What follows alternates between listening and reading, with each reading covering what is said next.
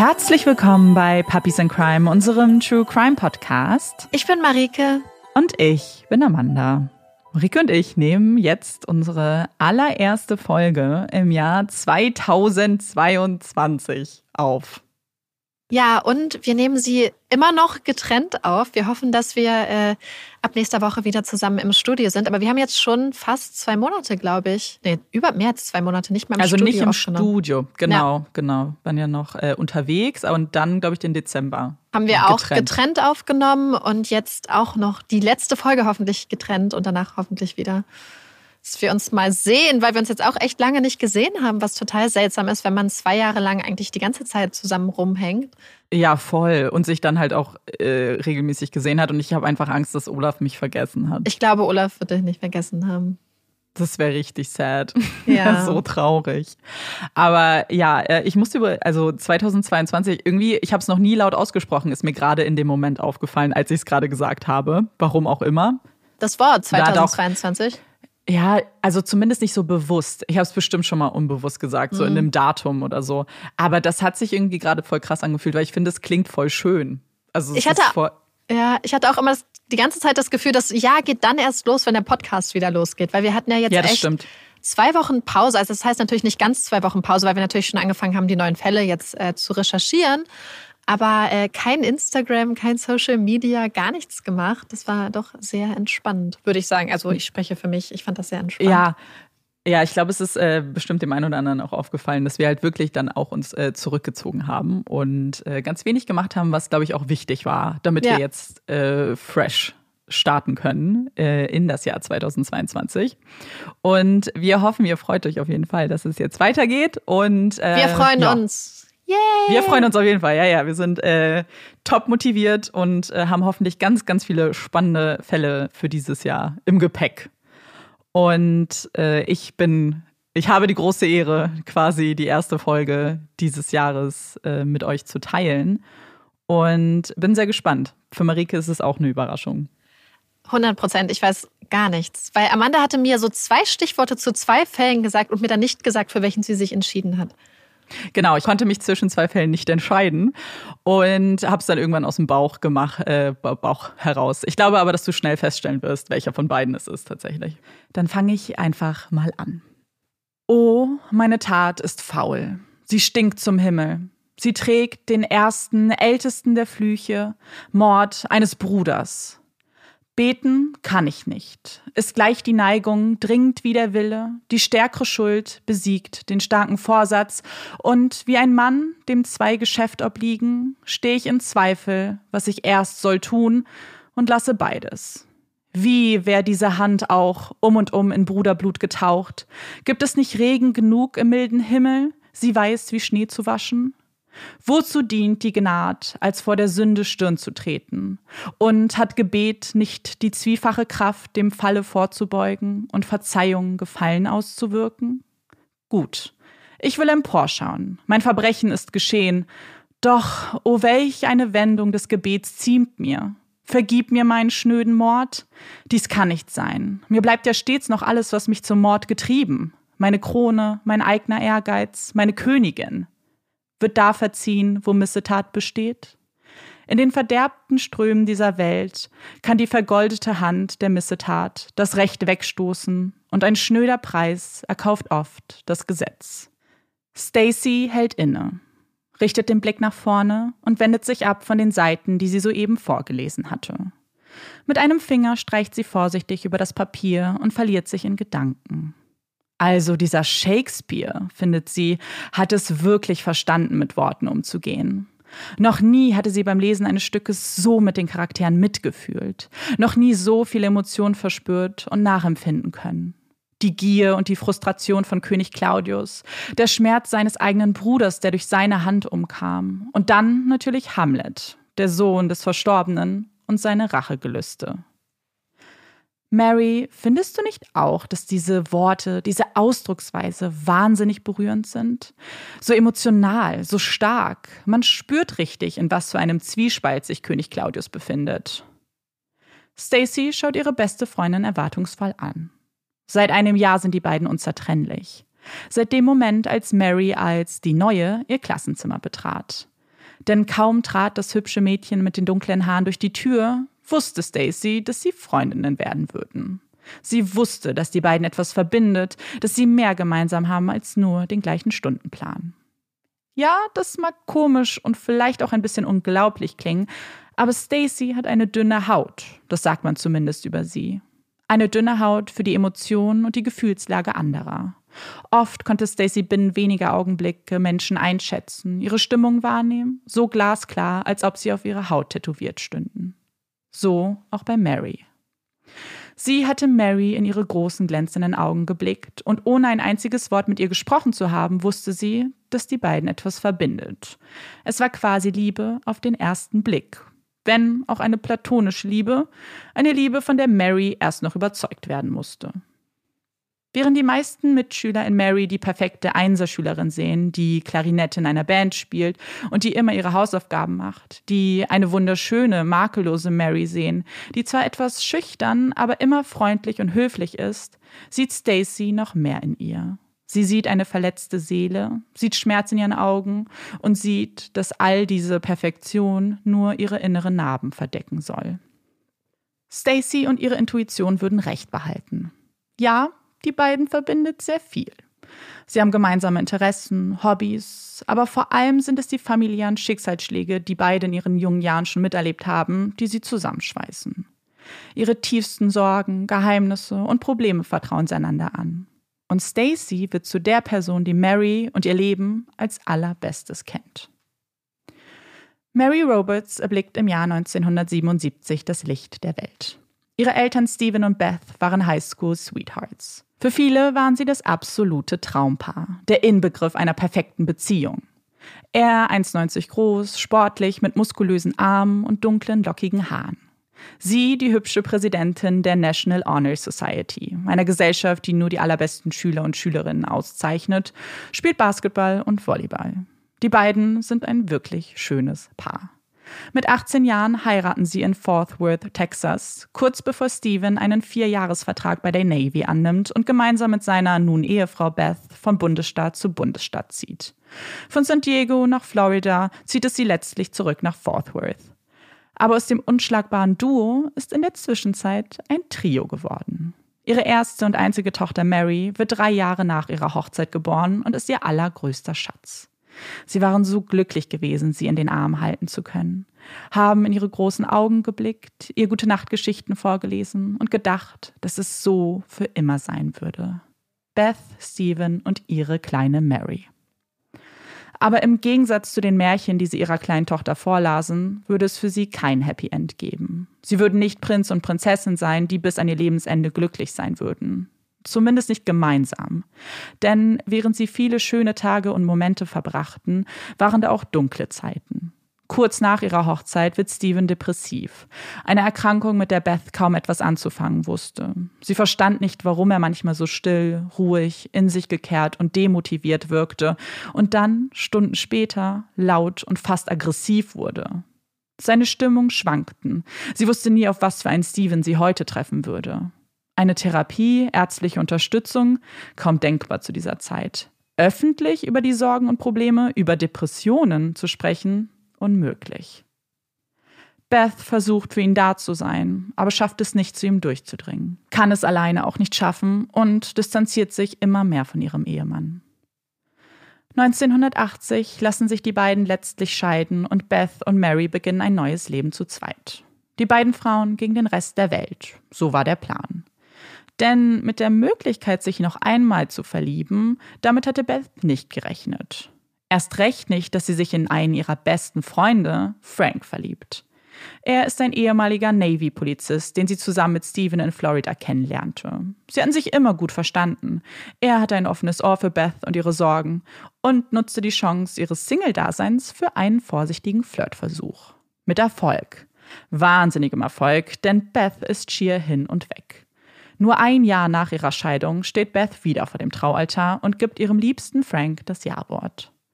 Sie ist überglücklich und die kleine Mary, die gerade einmal vier Jahre alt ist, gewinnt einen neuen Papa hinzu.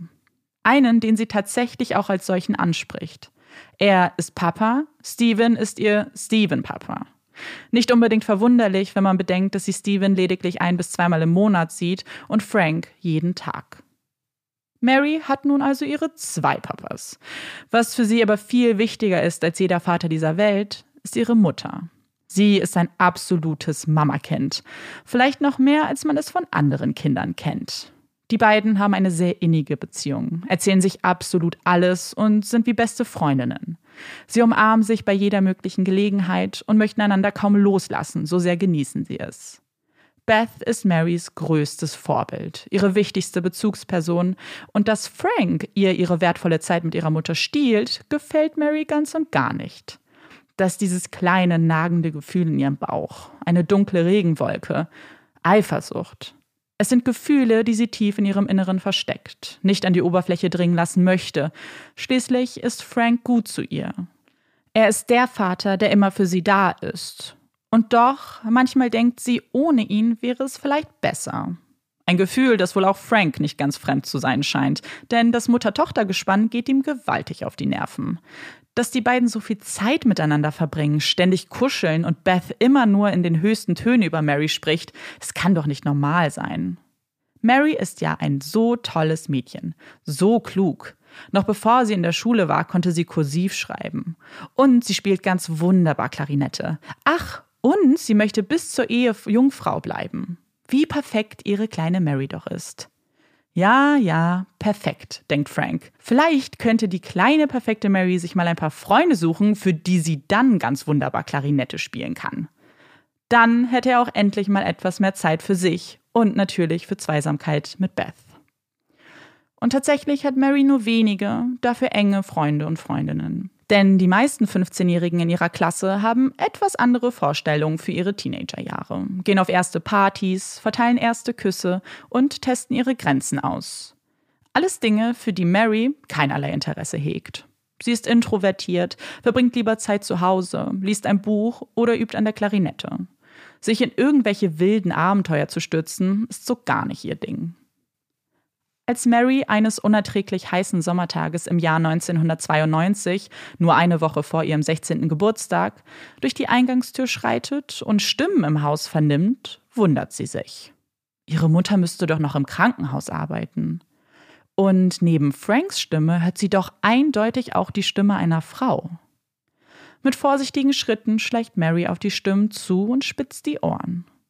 Ja, sie hatte recht. Da ist Frank, mit einer Frau. Einer Frau, deren Stimme ihr absolut fremd ist.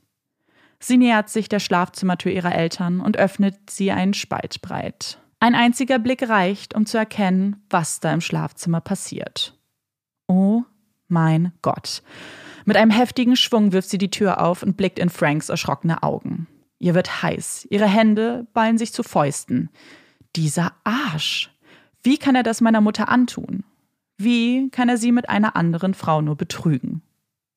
Mary dreht um. Sie sagt kein Wort, so gerne sie ihm die wildesten Beleidigungen an den Kopf werfen würde, ihn anschreien würde, fragen würde, was er sich dabei nur gedacht hat. Sie bleibt still. Ihm würde sie diese Fragen nicht stellen, würde ihm mit keinem einzigen Blick würdigen. Aber ihrer Mutter, ja, der würde sie alles haarklein erzählen. Beth lauscht den Worten ihrer Tochter und schüttelt immerzu mit dem Kopf. Sie blickt Mary schockiert an. Ihr Frank? Fremdgegangen? In ihrem Zuhause? Das kann nicht wahr sein. Das darf nicht wahr sein. Aber es ist wahr. Frank gesteht alles. Es war auch keine einmalige Sache. Es war eine Affäre mit dieser Frau. Eine Affäre, die er aber natürlich sofort beenden würde. Das alles täte ihm unendlich leid. So hätten sie es nicht erfahren sollen. Ich habe meine Familie als Vater und Ehemann enttäuscht. Ich habe euch enttäuscht, sagt er mit tränenerfüllter Stimme und blickt Mary und Beth tief in die Augen. Aber für Mary ist der Frank, der da vor ihr sitzt, der trotz aller Unstimmigkeiten ihr Vater ist, nicht mehr derselbe. Er ist ein Mann, der ihre Mutter verletzt hat. Immer wieder, bewusst und der gelogen hat. Sie kann ihm nicht verzeihen, will es nicht. Und wenn es nach ihr ginge, dann würde er seine Sachen packen und verschwinden. Aber es geht nicht nach Mary. Es ist Beth, die entscheidet, wie es weitergeht, die erklärt, dass sie selbst schuld daran sei, dass er sich mit einer anderen Frau vergnügte. Schließlich habe sie in letzter Zeit viel zu viel gearbeitet. Er wusste wahrscheinlich damit nicht anders umzugehen und suchte sich sein Ventil. Sie möchte ihm eine zweite Chance geben, ihnen eine zweite Chance geben, an ihrer Liebe zu arbeiten.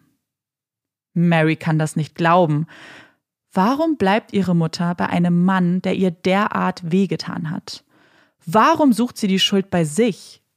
Wären die beiden nicht besser dran ohne ihn? Sie haben doch Spaß zu zweit. Sie sind doch ein perfektes Team.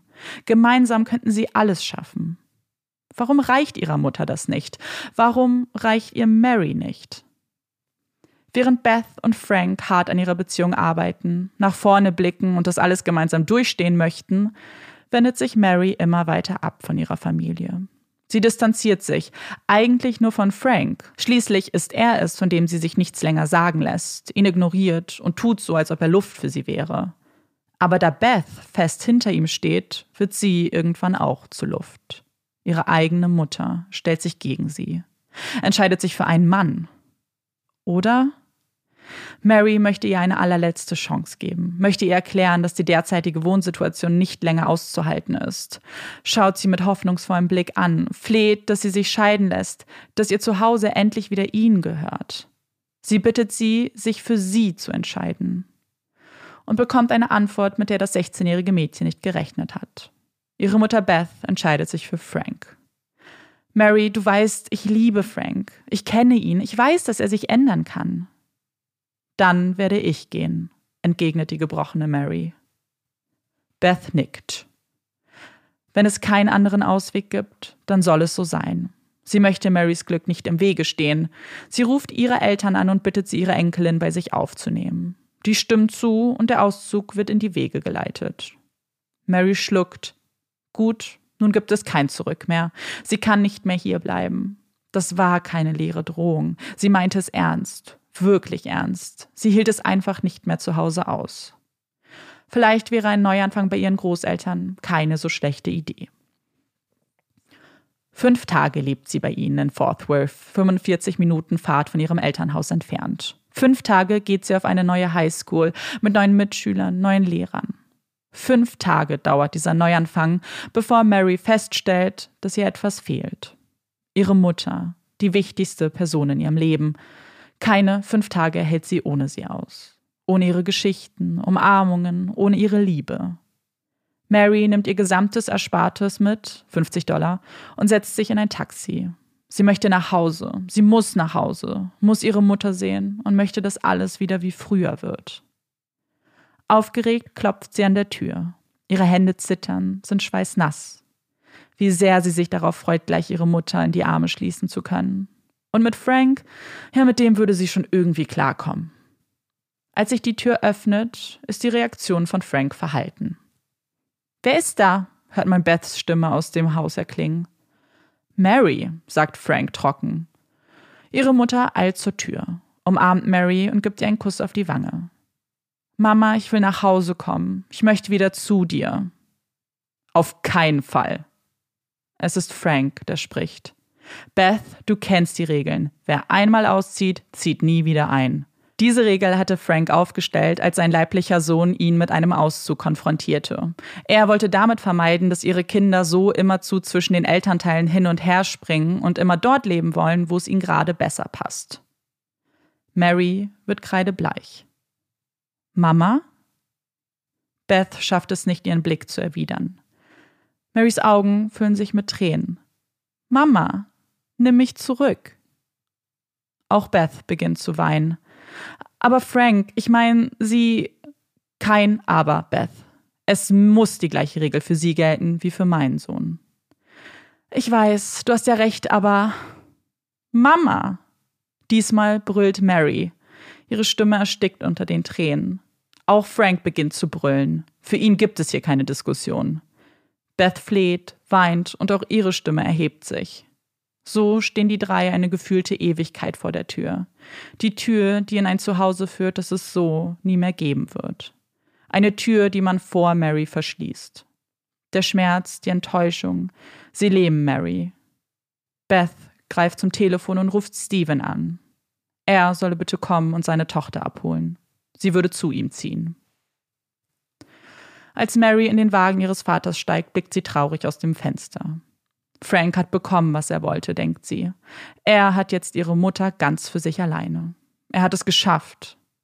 Eine letzte einsame Träne kullert über ihre Wange und tropft auf den Bezug des Autositzes. Nach der Scheidung von Beth hatte Steven versucht, sein Leben in gerade Bahn zu lenken. Dank einer Therapie und Antidepressiva hat er seine Depression in den Griff bekommen und kann nun sehr gut mit seiner Erkrankung leben. Stück für Stück baut er sich ein neues Leben auf, suchte sich einen festen Job als Briefträger, den er über alles liebt, und traf bei einem Treffen für Eltern ohne Partner die Liebe seines Lebens Sandra. Die beiden leben in einem gemeinsamen Apartmentkomplex, jedoch in getrennten Wohnungen. Als Steven den Anruf seiner Ex-Frau entgegennahm, konnte er sein Glück kaum fassen. Er bekam eine zweite Chance, ein guter Vater zu sein.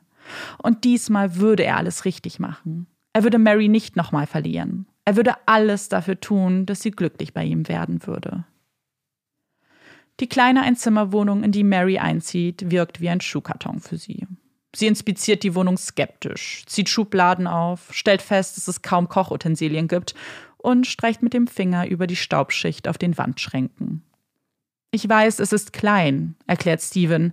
Ich werde dir hier im Esszimmer ein Rollbett aufstellen müssen, aber das ist nur vorübergehend. Ich habe meinem Vermieter schon nach einem größeren Apartment gefragt. Sobald etwas frei wird, gehört es mir. Er schaut seine Tochter hoffnungsvoll an, und Mary zuckt nur mit den Schultern. So würde es noch einige Zeit gehen. Egal wie viel Mühe sich Steven gibt, ihr Lieblingsessen kocht, mit ihr ins Kino oder Restaurant geht, egal wie sehr er sich bemüht, die Umstellung für sie erträglicher zu machen, er wird mit ihrer kühlen Haltung und mit Schweigen abgestraft. Statt bei ihm schüttet sie weiterhin ihr Herz bei ihrer Mutter aus. Ruft sie täglich an, schreibt ihr flehende Briefe. Sie möchte nach Hause. Die neue Schule, auf die sie geht, ist viel größer als ihre alte. Hier sind viel zu viele Menschen. Außerdem putzt ihr Vater nie. Sie möchte nach Hause, in ihr echtes Zuhause.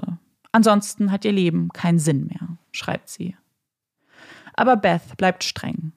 Insgeheim hofft sie, dass Frank sich beruhigen würde, dass nur etwas Gras über die Sache wachsen muss. Und Mary ist ein Teenager. Ihre Briefe, die Aussagen sind wahrscheinlich einfach nur Übertreibungen, damit sie nach Hause kommen kann.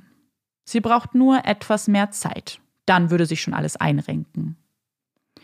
Und Beth schien recht zu behalten. Die Briefe kamen immer seltener und stattdessen fand Mary erste Freunde in der Schule, schrieb sehr gute Noten und hatte schon einige Hobbys gefunden. Mary? Hallo, Mary? Ist das nicht super cool, wie Shakespeare schreibt? Stacy schaut ihre Freundin an. Die ist weiß wie eine Wand, als ob sie ein Gespenst gesehen hätte. Ja, das Stück, was sie da als Hausaufgabe lesen sollten, ist jetzt keine leichte Kost und auch ganz schön düster. Aber war das der Grund für ihren Stimmungswandel? Mary blickt auf ihre zitternden Hände. Stacy, glaubst du, es gibt Menschen, die ohne jegliches Gewissen leben? Naja, meinst du so jemanden, der einem anderen Menschen in die Augen blicken kann und ihn dann kaltblütig umbringt?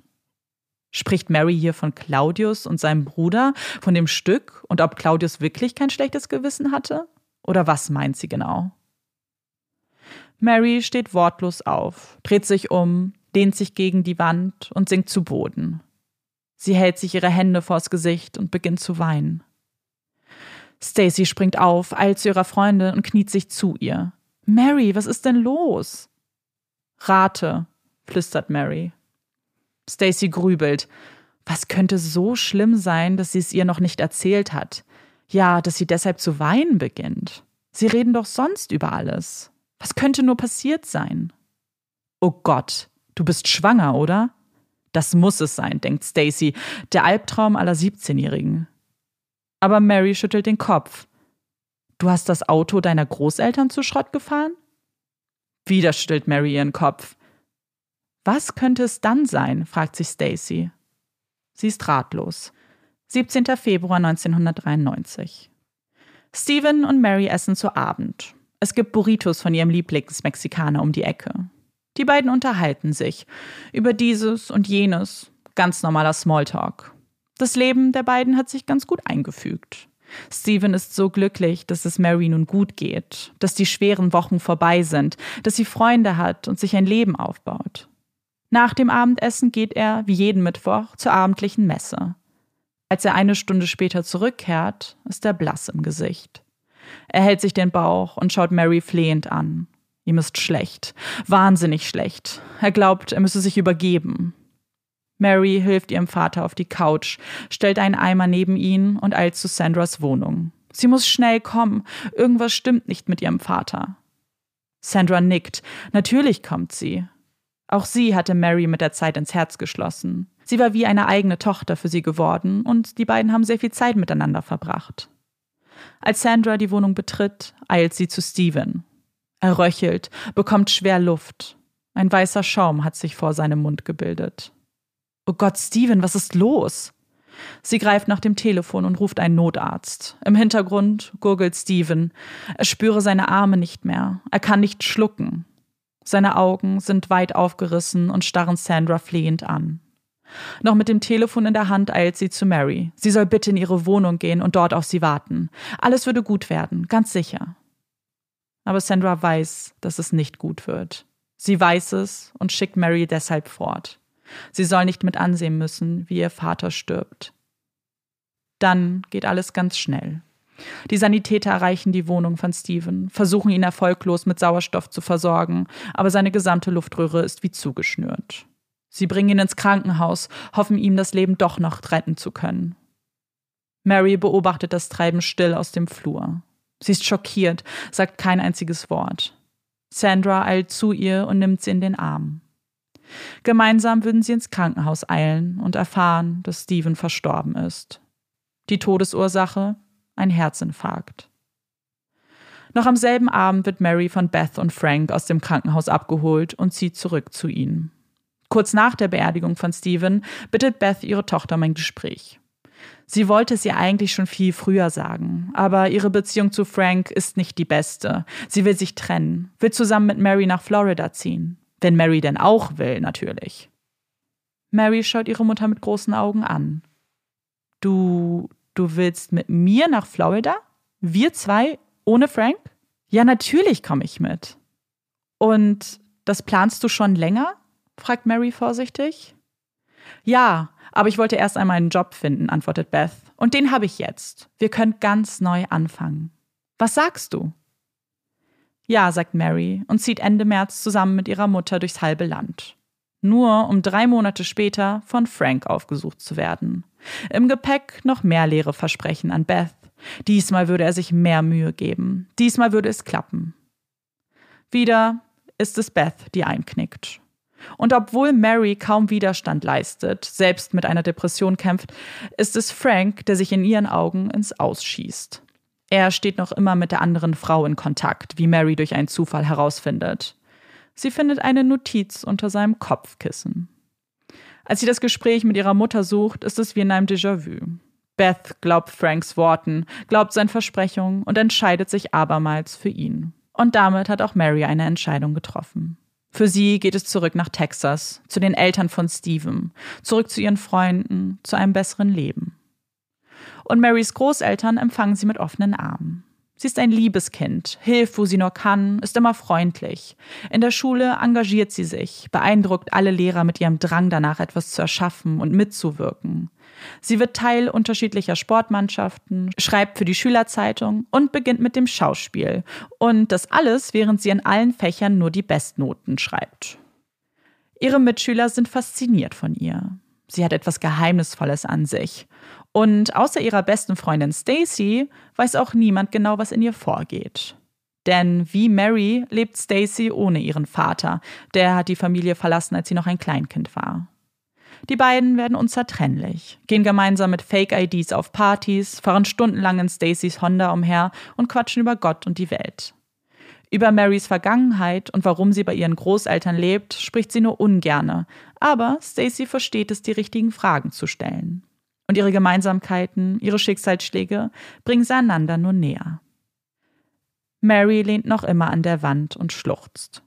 Also, sie ist nicht schwanger und hat nicht das Auto ihrer Großeltern zu Schrott gefahren. Etwas Schlimmeres fällt Stacy nun wirklich nicht ein. Sie lächelt. Du hast ja wohl niemanden umgebracht, oder? Sie wartet auf das bekannte Kopfschütteln. Und wartet und wartet. Aber Mary schüttelt ihren Kopf nicht. Stattdessen bricht sie in Tränen aus. Mein Vater. Ich habe ihn vergiftet. Stacy versteht nicht. Ihr Vater? Der war doch an einem Herzinfarkt gestorben, oder? Und ist das nicht alles schon ein Jahr her? Mary beginnt zu erzählen. Sie hatten im Februar im Chemieunterricht Experimente mit Bariumacetat gemacht. Als die Lehrerin wegsah, füllte sich Mary eine kleine Menge der Kristalle ab und versteckte sie in ihrem Rucksack. Am 17. Februar streute sie sie dann auf den Burrito, den Steven zu sich nahm. Stacy, du bist die Einzige, die davon weiß. Du darfst es niemandem erzählen. Versprich mir das, fleht Mary. Und Stacy verspricht. Natürlich würde sie ihre Freundin nicht verraten. Schließlich würde das bedeuten, dass sie sie vielleicht nie mehr wiedersehen würde. Aber kann sie wirklich mit so einer Last leben? Kann sie wirklich ein derartiges Geheimnis für sich behalten? Noch am selben Abend lastet es zu schwer auf ihrer Seele und sie vertraut sich ihrer Mutter an. Die beiden haben eine sehr gute Beziehung. Ähnlich wie Mary und Beth sind sie eher Freundinnen. Und ihre Mutter hält das alles zunächst für einen Scherz. Das ist bestimmt der Verlust ihres Vaters, der immer noch auf ihr lastet. Um das Ganze aber endgültig als Lüge zu entlarven, ruft sie bei einer Apotheke an und fragt, was der Konsum von Bariumacetat bei einem Menschen bewirken würde. Die Frau am anderen Ende des Hörers zeigt sich verstört. Das ist hochgiftig. Es würde je nach Menge wahrscheinlich mit dem Tode enden. Also doch keine Lüge? Hatte Mary Stacy die Wahrheit erzählt? Und was macht sie jetzt mit dieser Information? Stacys Mutter entscheidet, dass Stacy diese Entscheidung selbst treffen muss. Sie ist bald aus dem Haus, fängt an zu studieren und wird beginnen, ihre eigenen Entscheidungen treffen zu müssen. Und diese würde dazugehören. Was sie nicht wissen kann, ist, wie sehr sie diese Entscheidung belasten wird. Dass Stacy mit jedem Tag ein kleines bisschen mehr an ihr zerbricht. Was ist richtig und was ist falsch? Ist es richtig, die eigene, die beste Freundin zu schützen?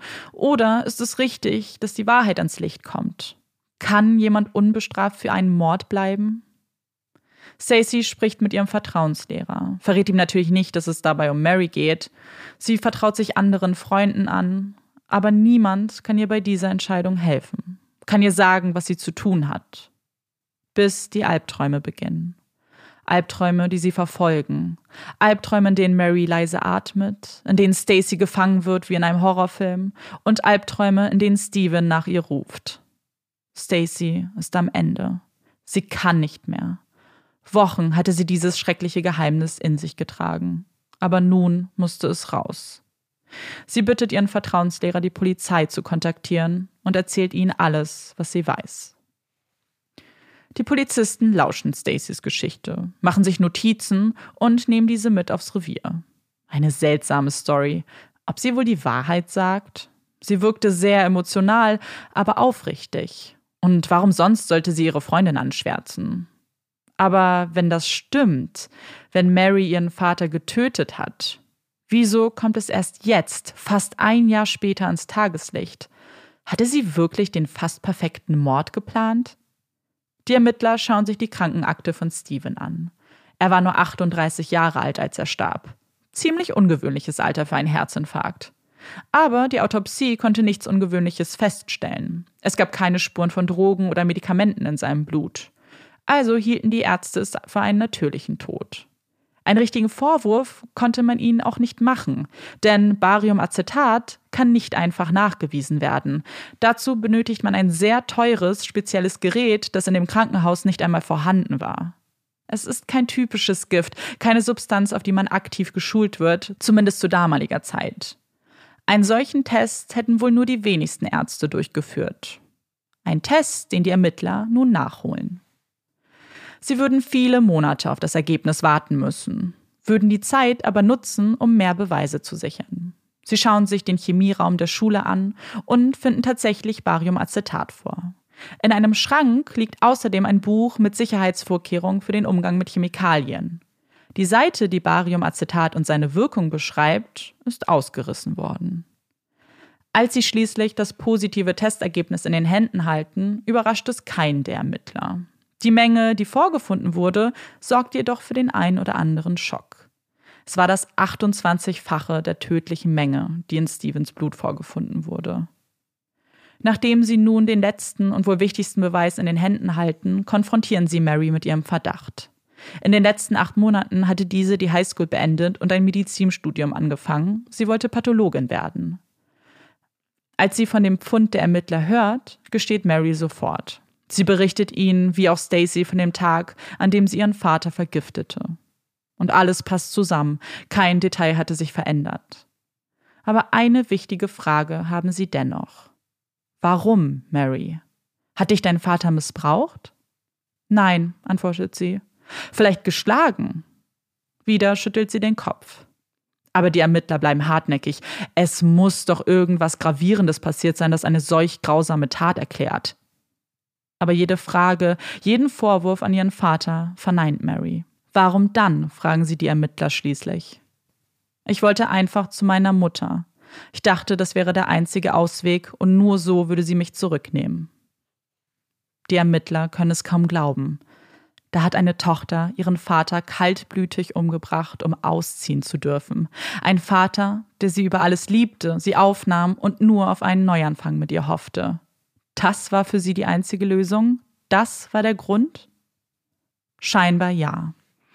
Denn das Motiv würde sich nicht ändern. Auch nicht, als es an die Vorbereitungen für einen Prozess geht. Denn überraschenderweise hatte sich Mary trotz ihres Geständnisses für nicht schuldig erklärt.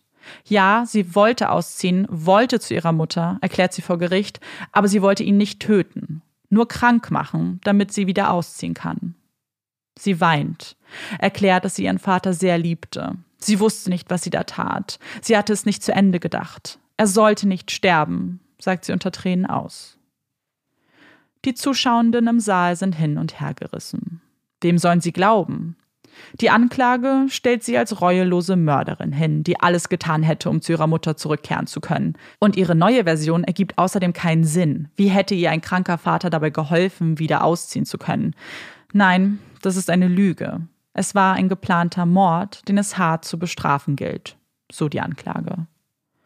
Und dann gibt es da noch ihren Großvater, Stevens Vater, der bittet, ihr zu verzeihen. Sie sei noch so jung, hat noch ihr gesamtes Leben vor sich. Es war ein einmaliger Fehler, der sie nicht den Rest ihres Lebens kosten sollte. Und da ist natürlich auch Stacy, ihre Freundin. Mary hatte ihr nie zum Vorwurf gemacht, dass sie mit der Polizei gesprochen hatte. Und auch jetzt liegt immer noch eine gewisse Liebe in der Luft, als Stacy ihre Aussage macht. Sie beschreibt ihre Beziehung zueinander, was für ein guter Mensch Mary doch immer war. Aber sie sagt auch, dass Mary genau wusste, dass das Gift tödlich sein würde. Das hatte sie ihr selbst so gesagt. Sie blickt Mary an. Die erwidert ihren Blick kurz und neigt ihn dann zum Boden.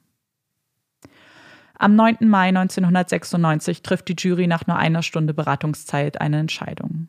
Sie sprechen Mary des Mordes an ihrem Vater schuldig. Mary bricht in Tränen aus, blickt ihre Großeltern an und entschuldigt sich bei ihnen. Sie wird zu 28 Jahren Haft verurteilt, mit der Möglichkeit der Bewährung nach sieben Jahren. Die ersten Tage verbringt Mary in ihrer Zelle unter stetiger Beobachtung, da bei ihr Suizidgefahr besteht. Sie wird von Ärzten untersucht, spricht mit Psychologinnen. In einem Gespräch fragt sie vorsichtig, ob sie im Gefängnis auch studieren könnte. Sie würde gern ihr Studium fortsetzen, für den Fall, dass sie mal rauskommt. Während sie diese Frage stellt, sich nicht richtig traut, eine Zukunft zu planen, zittert sie am ganzen Körper. Ihr ist kalt, sie ist sehr dünn angezogen. Der Arzt fragt sie, warum sie denn nicht um eine Decke gebeten hätte. Sie blickt ihm tief in die Augen. Die verdiene sie nicht. Mary wird 2003 nach sieben Jahren Haft wegen guter Führung auf Bewährung entlassen. Heute ist sie verheiratet und lebt unter dem Namen ihres Ehemannes ein ruhiges, zurückgezogenes Leben.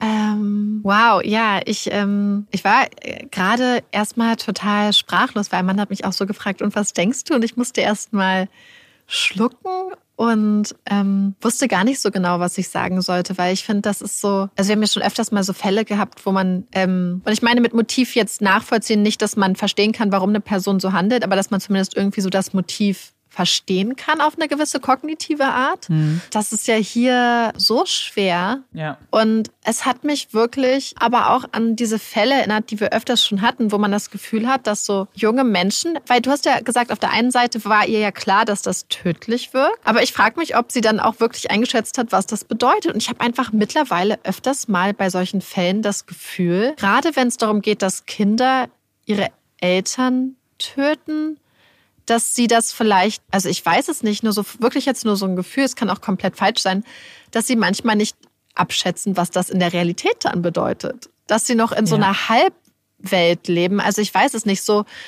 weil hier, also Steven, so wie du ihn beschrieben hast, hat er ja wirklich gewirkt wie ein ganz liebevoller Vater, der eigentlich gerne seiner Tochter und sich wirklich so eine zweite Chance und ein neues Leben ja aufbauen wollte und sich da ganz viel Mühe gegeben hat. Und sie hat ja auch gesagt, es gab eigentlich keinen Grund, außer dass sie sich nach ihrer Mutter gesehnt hat und gedacht hat, dass sie unbedingt ja. zu ihrer Mutter zurück möchte.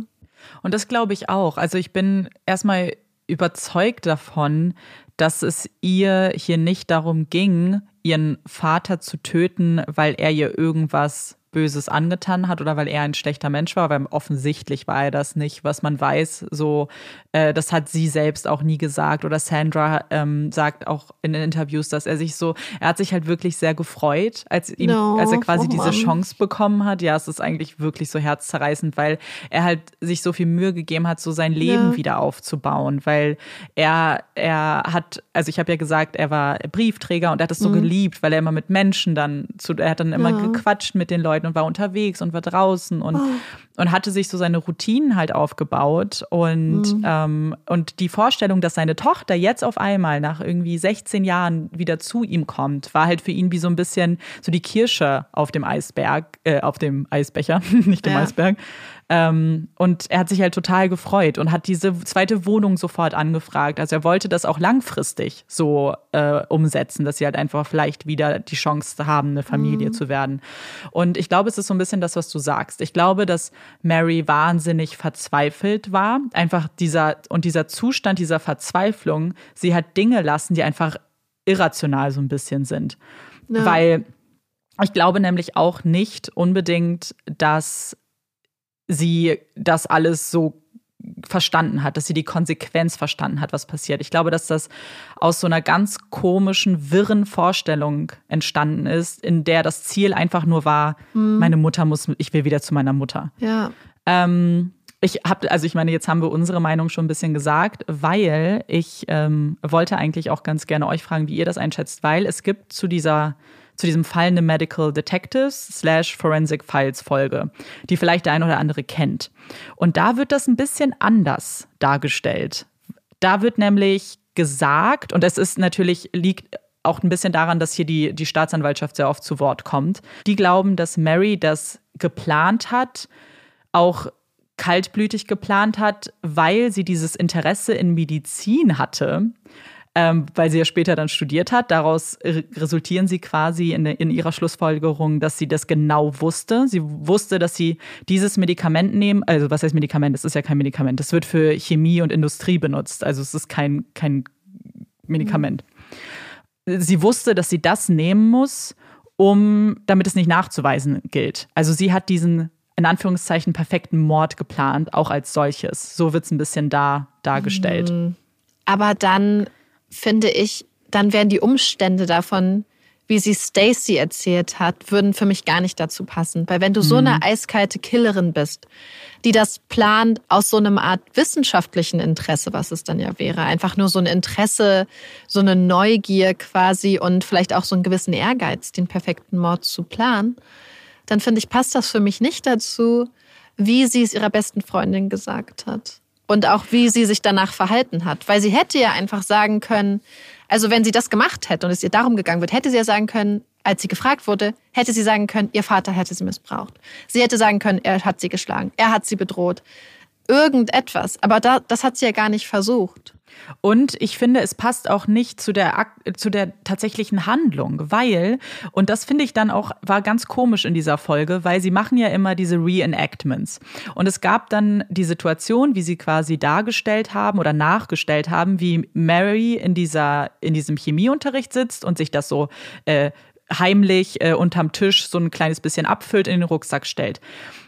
Heißt das, sie wusste, dass sie an diesem Tag diese Chemieexperimente machen werden? Sie wusste vorher schon, was Bariumacetat ist. Sie hat vorher und sie hat auf diesen Moment gewartet, dass sie es im Chemieunterricht dran nehmen. Was jetzt für, also ich weiß nicht, ob man, dann wäre das schon extrem geplant. Und so sah es auch nicht aus in diesem Reenactment. Wir wissen natürlich nicht, wie es dann faktisch wirklich ja. war. Mary äußert sich nicht mehr zu diesem oder hat sich auch danach nicht mehr geäußert, außer äh, was im Prozess gesagt wurde und im, beim Verhör. Äh, es klang halt mehr danach, dass sie einfach was gefunden hat, was wo die Lehrerin gesagt hat, hey, das ist super giftig, seid bitte vorsichtig, zieht Handschuhe ja. an, tragt eure Schutzmaske und so weiter. Und dann wahrscheinlich gesehen hat, okay, was auch immer das jetzt ist, ich nehme es jetzt und äh, in dieser Verzweiflung damit ein Mord mhm. eben durchgeführt hat oder ja ihren Vater ermordet hat. Für mich wirkte es nicht wie diese wahnsinnig geplante Tat, weil dann hätte sie ja die ganze Zeit auf diese eine Stunde warten müssen.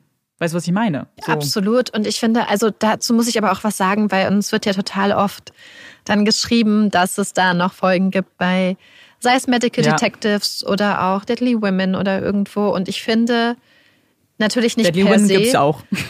ähm, aber es wird natürlich oft wird es halt mehr schwarz-weiß dargestellt und ja. oft ähm, wird dieser diesem Narrativ der Staatsanwaltschaft gefolgt, weil die Staatsanwaltschaft hat ja auch nie, also in den USA nicht, ähm, das Interesse daran, Grautöne oder mhm. Komplexitäten darzustellen. Weil wenn Sie das erlauben, dass diese Komplexitäten und diese Widersprüche vielleicht und dieses, also wenn Sie ein, selbst eine Geschichte haben, die vielleicht Fragen aufwirft, wo sie Sachen, mhm. wo sie sagen, wir verstehen es nicht ganz, ist es umso schwerer, je nachdem, was es für ein Prozess ist. Aber wenn es ein Prozess vor Geschworenen beispielsweise ist, ist es ja dann so viel schwerer, denen das zu vermitteln. Weil wenn man sagt, wir wissen es nicht genau, was das und das, was, also wir können es auch nicht ganz nachvollziehen, wir können es uns auch nicht genau erklären. Es ist sehr, sehr schwer, den Geschworenen dann zu vermitteln, dass man aber alles dann richtig verstanden hat.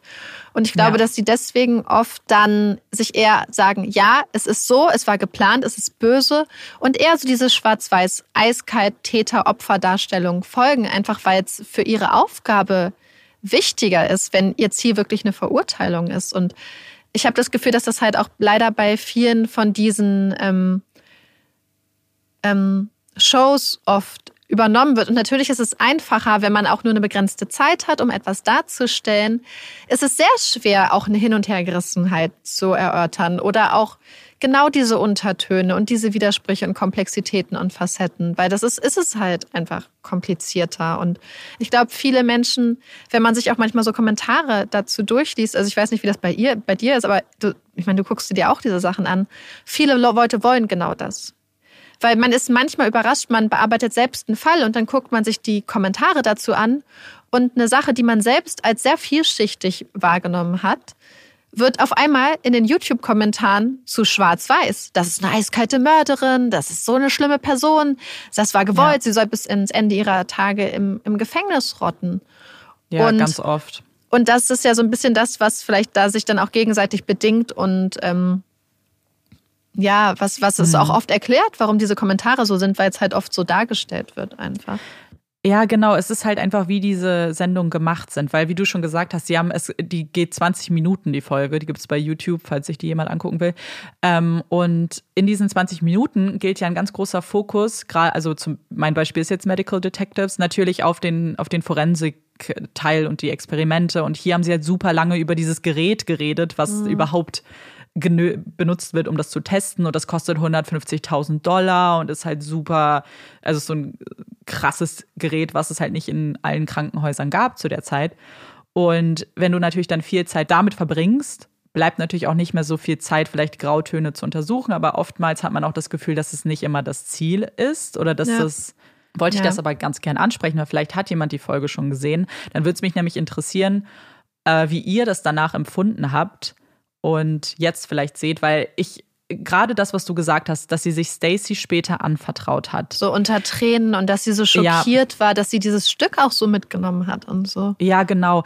Ich glaube, und es war ein Jahr später. Ich finde das so extrem, sich vorzustellen, dass sie ein Jahr quasi damit gelebt hat. Und ich glaube übrigens auch nicht, dass es so war, dass sie ein Jahr super gelebt hat. Dann hat sie Hamlet mhm. gelesen und auf einmal kam alles hoch, weil wir haben ja diese Situation in Florida. Und dass sie ja so schockiert war, dass ihre Mutter eigentlich geplant hat, sie schon rauszuholen. Ähm, und mit ihr nach Florida zu ziehen.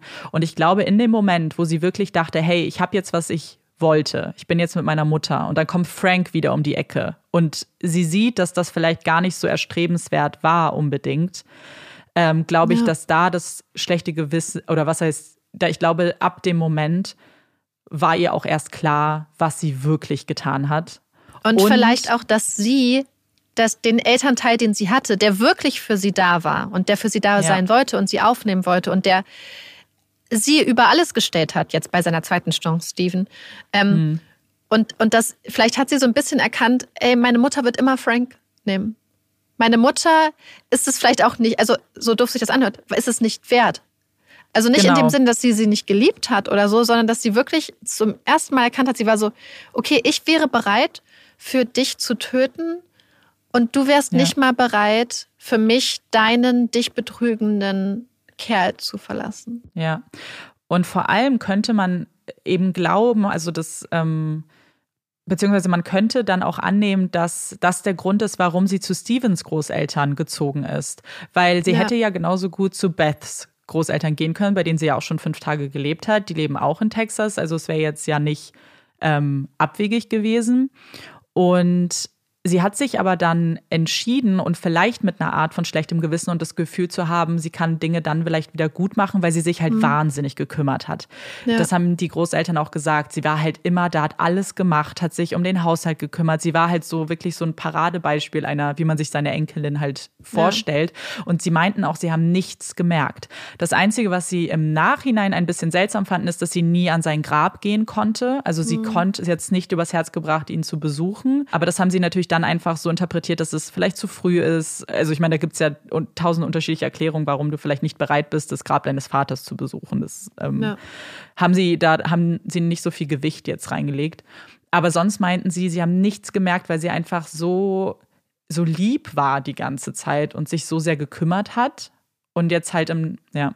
Ich finde, für mich ist das einfach auch wieder so eine ganz typische Sache, die wir ganz oft sehen, äh, auch so was psychische Gesundheit angeht. Mhm. Ähm, dass gesagt wird, oh, das hätten wir gar nicht gedacht, die Person war immer so lieb und immer so fürsorglich, aber dass oft solches Verhalten, so dieses ganz liebe, ganz angepasste, ganz aufopferungsvolle, sich immer hinten anstellen, dass das auch ähm, nicht bedeutet, dass die Person keine Probleme hat oder dass wenn sich jemand total in die Schule reinsteigert oder ins Studium oder in, in irgendwas, dass das halt auch oft ähm, eine Fassade sein kann oder, oder der, der, der Versuch vielleicht, ähm, etwas auch wieder gut zu machen und etwas auszugleichen. Ja. Ich finde, das ist ja eigentlich das Paradebeispiel dafür, dass sie wahrscheinlich, also so wirkt es zumindest, ja. ähm, vielleicht versucht hat, Sachen wieder gut zu machen und sich ja einfach wirklich darunter ganz massiv gelitten hat. So hört sich das für mich dann an. Das glaube ich nämlich auch. Und ich glaube, dass du natürlich es irgendwie schaffst, dich abzulenken und dann vielleicht, und ich meine, sie hatte ja auch unfassbar viele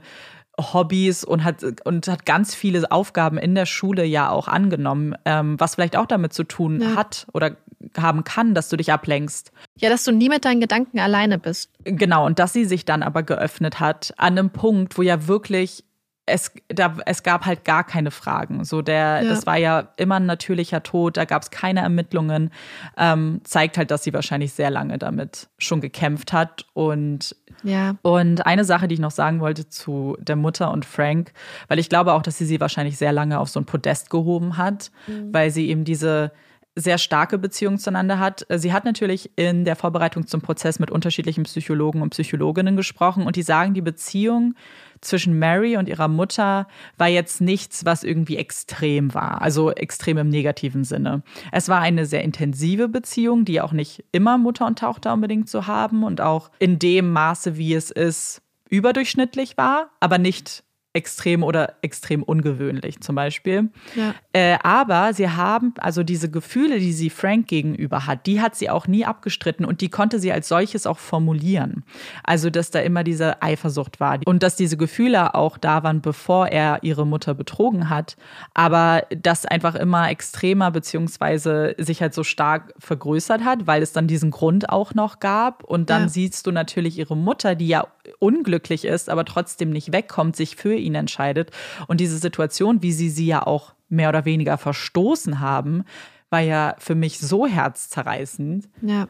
weil ich mir vorstellen musste, wie ein 16-jähriges Mädchen nach Hause kommt, was ja schon wahrscheinlich super viel Überwindung gekostet hat, weil stell dir mal vor, du bist 16 Jahre alt und sagst, nein, ja. ich ziehe jetzt aus und dann fünf Tage später kriechst du zurück und dann wird dir gesagt, nein.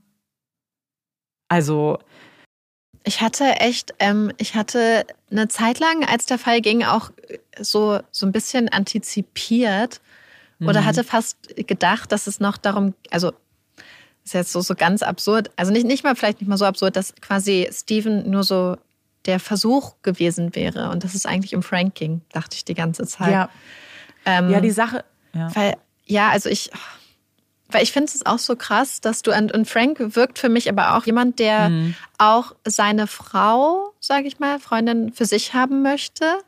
Ja. Der da sieht, da ist noch diese Tochter und der dann, als es sich also ergibt, dann auch sie von der Tochter trennt und so. Und das sind ja auch ja. Ähm, Sachen, die wir ganz oft beobachten, dass wenn Partner dafür sorgen, dass einem ihre Partner Kontakte zu lieben Personen abbrechen und und das finde ich aber auch, das muss ich sagen, dass du als Mutter, ich meine, natürlich war es bestimmt für sie eine ganz, ganz schwere Person und vielleicht wurde sie halt auch massiv ähm, beeinträchtigt und beeinflusst und manipuliert. Aber dann auch sagen, ich bleibe lieber bei meinem mich betrügenden Kerl, als mich um meine 16-jährige, das ist ein Kind, eine 16-jährige Tochter zu kümmern. Mhm. Und ja, das ich meine, manche ich, Leute ja. müssen mit 16 ja auch schon auf eigenen Beinen stehen und so, aber wenn du da jemanden hast und sie möchte das und sie möchte nach Hause kommen und du sagst, nee, das ist so schade. Also das ist so. Ja, das muss sie halt auch gebrochen haben, weil was ist das für eine Zurückweisung und vor allem dann, sie hat ihre Mutter tagtäglich von Steven aus angerufen und gefleht und gebettelt, Briefe geschrieben. Und du im, und dann erfährst du halt immer wieder diese Zurückweisung, ja. weißt du, so wiederholt. Und, und deswegen, und wie du gesagt hast, eigentlich denkt man bei diesem Fall sogar, dass ja der Hass sich eigentlich auf Frank projizieren muss. Mhm. Weil wenn man jetzt ganz objektiv guckt, ist er die Person, die sie halt trennt. Es ist nicht Steven. Steven war der, der sie aufgefangen hat, der sie angenommen hat und wirklich versucht hat, das Beste aus der Situation zu machen. Aber, und deswegen glaube ich halt einfach nicht, dass es dieser kaltmütig geplante Mord wäre, weil dann äh, ergibt, also weißt du, dann ist es ganz schwierig, warum es halt am Ende Steven geworden ist. Es hat halt einfach so in diesem Dreieck oder in dieser Vierecksbeziehung einfach so, ich will jetzt nicht sagen, die falsche Person, weil es gibt keine richtige Person, aber es hat so die Person, irgendwie getroffen, die da noch am, ich sag mal, am wenigsten Anteil vielleicht geführt, so an diese, an diese aktuellen Situationen, weil er ja wirklich versucht hat, sie aufzufangen und für sie da zu sein. Das finde ich einfach so, so schade. Und wenn du das als Kind dann merkst, dass du von den beiden Eltern, die du hast, den, der jetzt für dich da ist, getötet hast, weil du auf die Liebe gehofft hast von der anderen Person, die dich aber nicht auffangen wird, weil sie immer dann zu schwach ist vielleicht auch ähm, ihre eigenen und deine Interessen dann so durchzusetzen. Ja. Ja, und man hat dann beim Prozess auch gesehen, also ihre Mutter war natürlich da, hat sie auch unterstützt, aber man hat in Interviews dann schon gemerkt, was jetzt ihr Haupt äh, ihre Hauptsorge war, weil in einem Interview hat sie gesagt, und das habe ich mir mal aufgeschrieben, weil ich das unbedingt noch teilen wollte, hat sie halt gesagt, ja, das ist eben eine wahnsinnig schlimme Situation, aber unsere Ehe wird das verkraften. Mhm. Das, also es selbst in dem Moment, wo ihre Tochter verurteilt wird des Mordes, denkt sie an die Beziehung zu Frank, was ich ganz irgendwie ziemlich absurd fand, muss ich sagen. Weil. Naja, aber es, es passt ja irgendwie dazu, dass er so eine, also so hört es sich zumindest an, dass er sie halt ganz stark beeinflusst ja. und für sich gewinnt und Beziehungen vielleicht nach außen gekappt hat von ihr und so. Ja, ihre, ja Ich habe noch eine Sache, weil man dann später so ein paar Aussagen bekommen hat von ihrer Zeit in Haft, die sieben Jahre, die sie ja äh, in Haft verbracht hat, dass sie, und deswegen wurde sie natürlich dann auf Bewährung entlassen, weil sie sich eben bewährt hat in dieser Zeit. Also sie hat ihr diese Strafe als solches akzeptiert, hat ähm, sich auch tatsächlich nie beschwert. Leute haben gesagt, egal was man ihr für Aufgaben gegeben hat, tatsächlich hat sie sogar immer die, die schlimmsten Aufgaben im Gefängnis freiwillig gemacht, dass sie wirklich das verdient, diese Strafe, dass sie Reue gezeigt hat. Da haben ziemlich viele ausgesagt im Nachhinein. Und tatsächlich haben auch Leute dann in dieser Zeit nach dem Prozess auch sehr viel mit ihr sympathisiert, weil man ihr diese Reue eben abgekauft hat. Also dass man, ich und ich auch, also ich bin eigentlich überzeugt davon, dass sie ja. tatsächlich bereut, was sie getan hat. Und ich glaube nicht, dass das, wir kennen das ja, dass man manchmal dann mit Tränen versucht zu manipulieren. Das glaube ich aber in dem Fall gar nicht. So alles, was man gesehen hat, ich glaube tatsächlich, dass sie das wahnsinnig bereut, getan zu haben. Und ja ich meine, wer diesen Podcast schon länger hört, der weiß ja, dass Marike und ich große Verfechter davon sind, dass Menschen im Gefängnis dann resozialisiert werden sollen, dass sie noch eine, Chance auf ein Leben haben, dass sie darauf vorbereitet werden. Und dass es hier ja auch geglückt zu sein scheint. Also man weiß jetzt von ihr nichts, aber äh, kann ja auch was Gutes sein. Dann äh, kann man erstmal ja. davon ausgehen, dass sie sich eben ein neues Leben hat aufbauen können. Ja, absolut. Und ich glaube auch, und ähm, also auch gerade wenn man aus dieser Perspektive dran denkt, weil man, es, es gibt ja immer verschiedene Grundlagen und Gründe, warum Menschen bestraft werden. Und ich habe das Gefühl, dass gerade wenn man in so einem Fall aus der Opferperspektive denkt, was manche Beziehungen angeht, habe ich das Gefühl, zumindest würde ich die Eltern so einschätzen, dass die Eltern dann auch nicht so sind, mein Kind soll jetzt sein Leben lang oder ihr Leben lang dafür mhm. büßen, was es mir angetan hat, sondern ist es mein Kind ich liebe es trotzdem und wünsche mir, dass es trotz dieser Sache noch eine zweite Chance kriegt. So würde ich viele, also äh, einige ja. Fälle, nicht alle, einschätzen, die wir gehabt haben, dass es auch im Interesse des getöteten Elternteils tatsächlich wäre. Und gerade wenn das Kind so aufrichtig bereut. Und das nehme ich ihr halt auch ab, gerade weil ich glaube, was alles wirklich dafür spricht, ist die Tatsache, dass sie damit durchgekommen wäre, wenn sie nichts gesagt hätte. Und genau das glaube ich auch. Und wenn man dann natürlich zum Beispiel Stevens Vater, also ihren Großvater hört, der ja genau das auch gesagt hat. Er hat gesagt, man solle ihr verzeihen und er hätte sogar lieber eine Bewährungsstrafe gehabt als eine Gefängnisstrafe, dann kann man, also natürlich kann niemand für Steven sprechen, das ist, aber ich denke auch, dass in diesem spezifischen Fall, gerade weil sie ja auch so jung ist und wirklich, wie ihr Großvater ja gesagt hat, so ihr ganzes Leben noch vor sich hat und Reue gezeigt hat, ich meine, dann kann man zumindest, wenn sie das sehen, die ja ihren Sohn verloren haben, dann kann ich mir schon vorstellen, dass es Steven da vielleicht ähnlich gegangen wäre, weil das eben auch seine ja. Tochter ist, die er sehr geliebt hat. Und ich meine, was natürlich damit jetzt auch, gerade wenn man aktuellere Artikel zu diesem Fall liest, und ich wollte es halt unbedingt ansprechen, trotzdem natürlich sagen muss, wenn man hört, dass sie nur sieben Jahre inhaftiert ist, und wir wissen, dass in Texas sehr, sehr viele Menschen wegen ganz anderen Delikten viel länger inhaftiert sind, dann ist das natürlich was, was einem trotzdem nochmal aufzeigt, wie unterschiedlich das sein kann und dass, ja, das Rechtssystem, wir wissen das in den USA, halt bei anderen dann nicht das gleiche Maß anwendet? Ja, also ich, ich glaube, die Tatsache ist halt einfach, dass man ein Land hat, wo einfach teilweise für kleine Vergehen, die vielleicht auch teilweise gar nicht anderen Menschen wirklich ja. schaden, jetzt wenn es beispielsweise ähm, um, also ich sage jetzt mal beispielsweise Drogenbesitz für auch für den Eigenkonsum ja. oder so, je nachdem, was für eine Droge man dabei hat und so, dass da teilweise wirklich drakonische Gefängnisstrafen verhängt werden, dass teilweise für Teenager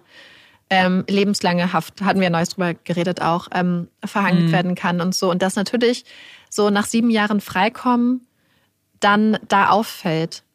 Aber ich glaube, dass, dass man ja. sollte halt dann nicht daran gehen und sagen, sie sollte eine längere Strafe bekommen, weil andere auch eine längere Strafe rangehen, ähm, bekommen, hm. sondern halt eher sagen, sollten nicht alle Menschen, die es in so einer Situation nach objektiven Kriterien halt vielleicht und einer gewissen ähm, Bewertungsspielraum es verdient haben, auch diese Möglichkeit bekommen, eine zweite Chance zu haben. Weil ich glaube, dass man das ja. Weil ich finde, das Problem ist manchmal, wenn man sagt, hey, sie hat jetzt quasi ein Privileg erhalten, indem sie nur sieben Jahre da ist, dann sollte, ähm, sollte man vielleicht eher sagen, was können wir dafür tun, dass andere Menschen, die das auch verdient hätten, auch nach sieben Jahren freikommen? Sollte man das nicht als Anreiz ja. bekommen? Vor allem, da sie ja letzten Endes, wenn sie jetzt einfach für immer im Gefängnis geblieben wäre, wären das sehr viele Kosten für den Steuerzahler gewesen. Und es hätte der Gesellschaft mhm. nichts gebracht. Wenn sie jetzt äh, verheiratet ist, äh, vielleicht einen Job hat und so, kann sie, hat sie ihr Leben lang noch Zeit, der Gesellschaft auch was zurückzugeben und einen positiven Einfluss zu haben.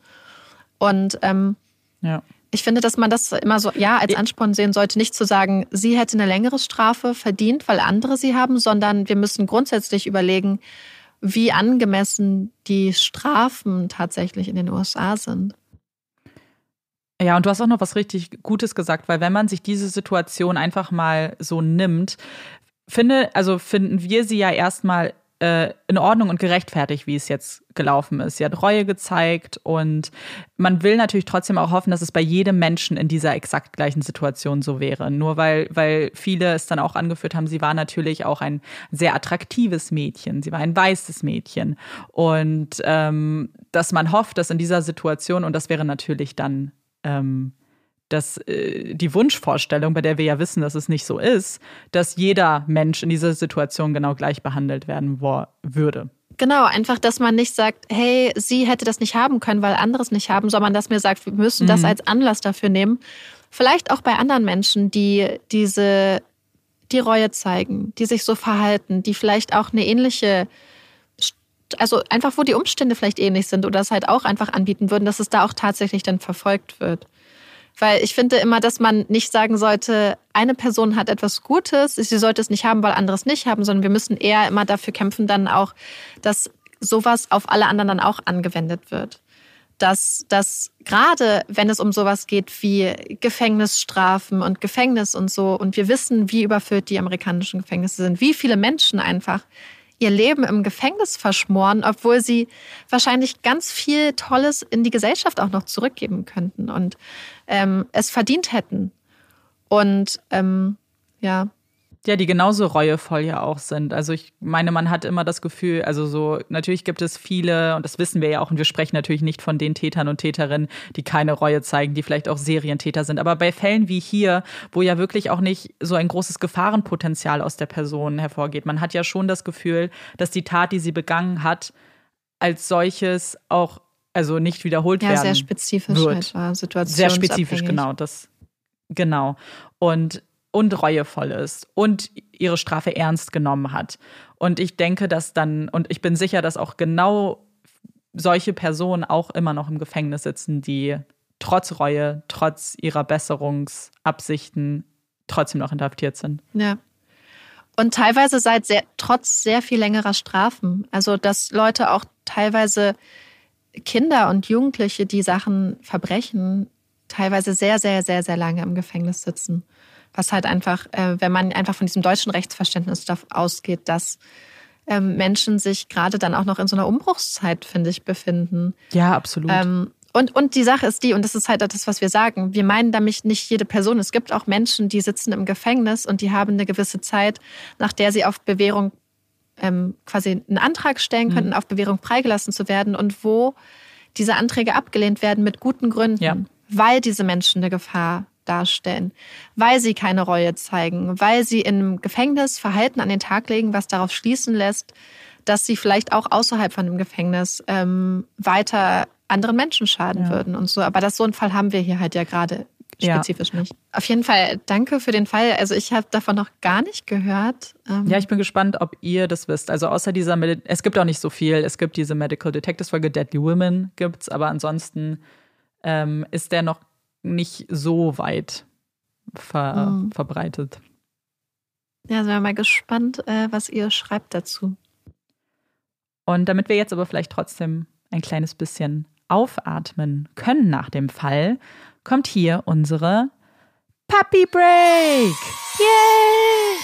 Heute bin ich ja mit der Puppy Break dran und wir haben heute keine Puppy Break, sondern eine Octopus Break. Denn hat zwei Gründe. Zum einen habe ich neulich irgendwo gelesen und das fand ich sehr traurig, dass äh, die erste so eine Oktopus-Farm in Spanien eröffnen soll, wo quasi kommerziell Oktopusse gezüchtet, äh, zum Verzehr gezüchtet werden sollen. Was? Und dass es da sehr großen Widerstand gerade aus der wissenschaftlichen Community gab, dass da ganz viele Wissenschaftler und so gesagt haben, dass das eigentlich nicht so sein sollte. Und dann fand ich das ganz spannend, weil ich über die Jahre auch immer wieder gehört habe, wie intelligent diese Tiere eigentlich mhm. sind. Und dann hatte ein Bekannter von uns, äh, Laszlo, ich weiß nicht, ob du es gesehen hast, in seiner Story was über Oktopusse. Ich habe mich gerade gefragt, warum ich weiß, was jetzt kommt. Aber jetzt weiß ich, warum ich mhm. weiß, was kommt, weil ich es in der Story gesehen habe. Okay. Äh, ja, ganz, ganz kurze Ansage. Wenn ihr hier im Hintergrund einen kleinen Hund randalieren hört, ist das Olaf, der jetzt äh, unten im Haus ist. Ich bin hier oben und habe mir so eine Aufnahmehöhle gemacht. Auf jeden Fall habe ich gedacht, ich fange schon mal an mit ein, zwei witzigen Fakten. Ich meine, ihr habt ja bestimmt alle schon mal gehört von Oktopussen, die so ausbrechen aus Sachen und sehr, sehr intelligent sind. Und zwar ist es so, dass es zumindest eine Oktopus-Dame gibt, und zwar im Seattle Aquarium, Billy. Und Billy kann, ihr kennt auch diese Dosen, die quasi kindersicher verpackt sind, so Tablettendosen und Pillenpackungen und so, wo man so diesen Schraubverschluss besonders öffnen muss. Mhm. Kennst du das von früher? Ja, also ja, es ist nicht nur kindersicher, es ist auch meistens Marike sicher verpackt. Ich, ich finde das auch sagen, sehr schwer. Ich kann, ich kann sowas auch nicht aufmachen, heute auch nicht mehr. Äh, noch nicht. Und im Seattle Aquarium hat man dann quasi einen Test gemacht und hat da quasi Snacks reingepackt. Und Billy, die Oktopusdame, hat es immer geschafft, diese Kindersicherung zu überwinden und ihre Snacks daraus zu holen. Ja, cool. Also schon mal intelligenter und, als wir zwei also. Ja, und das ist auch gar nicht so überraschend, wenn man sich anguckt, was Oktopusse auch können. Weil sie können zum einen auch, habe ich in einer Quelle gelesen, kleine Häuser bauen, auch aus Stein und Muscheln und so. Mhm. Und teilweise bauen die sogar eine kleine Tür, die sie dann davor machen, wenn sie zu Hause sind. Aber es hat wohl auch jemand mal beobachtet, dass ein Oktopus Kokosnussschalen äh, benutzt hat und sich damit, also sie haben es als Mobile Home, also quasi als, wie nennt man das? Äh. Campingvan als mobiles Zuhause benutzt, haben sich das angezogen und sind damit dann über den Ozeanboden gelaufen. Wie niedlich. Weil sie sind ja sehr, sehr weich. Ja. Das heißt, es ist eigentlich ein total guter Schutz vor Angriffen. Aber dass ein Tier eine Schale oben, eine Schale unten und das dann festhält, weil sie haben ja sehr viele äh, Tentakel, mhm. das fand ich total intelligent einfach. Auch wenn man, wenn man das so googelt, da, sie machen schon sehr viele spannende Sachen. Was damit zu tun hat, dass sie ja halt äh, einfach Superbrains sind wohl. Ja, ja fand ich cool. fand ich ganz spannend und äh, deswegen dachte ich heute mal zwei kleine Oktopus-Fakten. Es kommen bestimmt noch mehr. Ja, da gibt es glaube ich sind ganz nämlich viel. auch biologisch äh, sehr spannend aufgebaut die Tiere. Ja, ich habe da auch so ein Video letztens gesehen durch Zufall bei Instagram, glaube ich, wie so ein ganz relativ großer Oktopus durch so eine ganz kleine Ecke in so einem Boot Ich glaube, das ist das, was Lasto geteilt hat. Ach, ich dachte, also. er hatte was anderes geteilt. Das er hatte zwei Sachen. Ah, dann habe ich das beides geteilt. von ihm gesehen. Oh Gott, ich weiß, ich kann das aber nicht richtig einsortieren, wo ich Dinge gesehen habe. Ja, weil Amanda und ich haben ja unsere eigenen Instagram-Accounts und den Puppies in Crime Account. Und ich ja. habe manchmal ähm, verwechselt, weiß man auch gar nicht mehr, in welchem Account man nee. gerade ist. Mm -mm. Und dann will ich Amanda Sachen schicken und dann denke ich so, ah, das ist ja unser Account, das hat sie jetzt schon gesehen. Danke auf jeden Fall für diese spannenden Fakten und auch süßen Fakten. Ich finde das irgendwie niedlich, wenn Tiere solche Ja, ich Sachen mag Oktopusse auch ja, sehr gerne. Voll. Und damit kommen wir jetzt zur nächsten Rubrik in unserem Podcast, unseren Empfehlungen. Und ich weiß, dass Marike eine ganze Liste hat. hat sie mir zumindest erzählt. Ja, ja. oh, ich bin, ich habe mich, also ich habe mich jetzt wirklich äh, zwei Wochen lang gefreut, denn ich habe zu Weihnachten, also Weihnachten war ja ein bisschen besinnlicher irgendwie dieses Jahr als sonst, weil man ja irgendwie nicht so wirklich so soziale Kontakte hatte über Weihnachten. Also ich bin doch tatsächlich äh, spontan dann doch nicht alleine zu Hause gewesen, sondern habe mich zu meinen Eltern äh, holen lassen. Aber dann habe ich mich hier einfach quasi ähm, ja sechs Tage lang in meinem Zimmer nicht eingeschlossen, aber so ein bisschen eingeschlossen und Bücher gelesen, weil ich irgendwie davor nicht so viel Zeit hatte und habe dann einfach ganz viele Bücher gelesen und habe deswegen direkt zwei Empfehlungen. Aber willst, willst du das wirklich machen? ja, ich will es wirklich machen, weil sie zusammengehören. Okay, dann ist okay. Und zwar, wer sich nämlich erinnert, ich habe ja letztes Jahr von Madeleine Miller das Buch Zirze und das A Song of Achilles empfohlen, also das Lied des Achill oder so heißt es, glaube ich, auf Deutsch. Was ja äh, zwei meiner Lieblingsbücher letztes Jahr waren, kann ich auch allen wirklich ans Herz legen. Und ein Buch, was dann immer so in dem Zusammenhang empfohlen wurde, ist auch das Buch Ariadne von Jennifer Saint, wo es um Ariadne geht. Ariadne ist die Schwester des Minotaurus und es geht wieder um griechische Mythologie und die Geschichte von Ariadne und ihrer kleinen Schwester. Und ich will gar nicht so viel spoilern, weil es eigentlich ich meine, das natürlich ist es griechische Mythologie, das heißt, die Geschichte ist eh schon da draußen. Aber wenn euch die beiden anderen Bücher gefallen haben, kann ich mir vorstellen, dass es euch auch gefällt. Ich fand es sehr schön geschrieben, die Geschichte von Ariadne. Ich fand es nicht ganz so gut, muss ich sagen, wie Circe oder Song des Achilles. Aber ich finde, wenn man danach so dieses schwere Herz hatte und danach noch was lesen wollte, gibt es einem total dieses Gefühl und ähm, hat mir äh, gut gefallen. Und danach war ich dann total auf diesem Trip, dass ich noch mehr in diesem Rahmen lesen wollte, eigentlich so griechische Mythologie, weil ich immer, ähm, kennst du doch auch, wenn man dann eine Sache gelesen hat, will man eigentlich genau ja. das gleiche noch 20 Mal hinterherlesen. Also zumindest bei mir ist das mhm. so. Und habe dann so ein paar Bücher angeguckt. Und ein Buch, was es dann gerade gab, für 99 Cent, war das Buch Lore oder Lore wird es geschrieben, von Alexander Bracken. Das so ein bisschen griechische Mythologie mit Neuzeit verbindet. Also es spielt zur jetzigen Zeit in New York und es geht quasi um so, so eine Art, ja, Jagdspiele zwischen Göttern und Heldennachfahren in New York. Hört sich jetzt alles total crazy an, ist aber total die tolle, spannende Verbindung. So ein bisschen actiongeladener, aber auch mit einer Liebesgeschichte, mit griechischer Mythologie, mit Freundschaft und ist einfach total schön gemacht. Ich will jetzt gar nicht so viel dazu sagen, weil ich ja zwei Empfehlungen habe, aber das kann ich euch wirklich ans Herz legen. Ja, äh, ich glaube, dass es ganz gut ist, weil letztes Mal, als du doch ähm, Zirze und so empfohlen hast, haben doch ganz viele sich das geholt danach. Also ich glaube, ja. es gibt einige Fans es, da draußen. Es war so witzig, weil ich, als ich, nachdem ich Ariadne gelesen hatte und so und dann auch auf der Suche war ähm, nach anderen Büchern in die Richtung, hatte uns eine Person angeschrieben, weil sie sich auch Zirze und das Lied des Achilles, Song of Achilles halt geholt hatte und das gerade gelesen hat. Und dann meinte sie, hey, und ich habe mir Ariadne auch noch geholt. Und dann meinte ich so, oh mein Gott, das habe ich vor zwei Tagen gelesen. Ach, und es war so witzig, weil ich in dem Moment äh, total das Bedürfnis hatte, darüber zu sprechen eigentlich. Mhm. Und ich fand es so schön, dass in dem Moment, und sie meinte dann auch so, ja, und Ariadne, wie ist denn das? Und ähm, ja, fand es ganz witzig, weil sie auch meinte, ja, Circe beschreibt ja total krass diese Charakterentwicklung von Circe und so.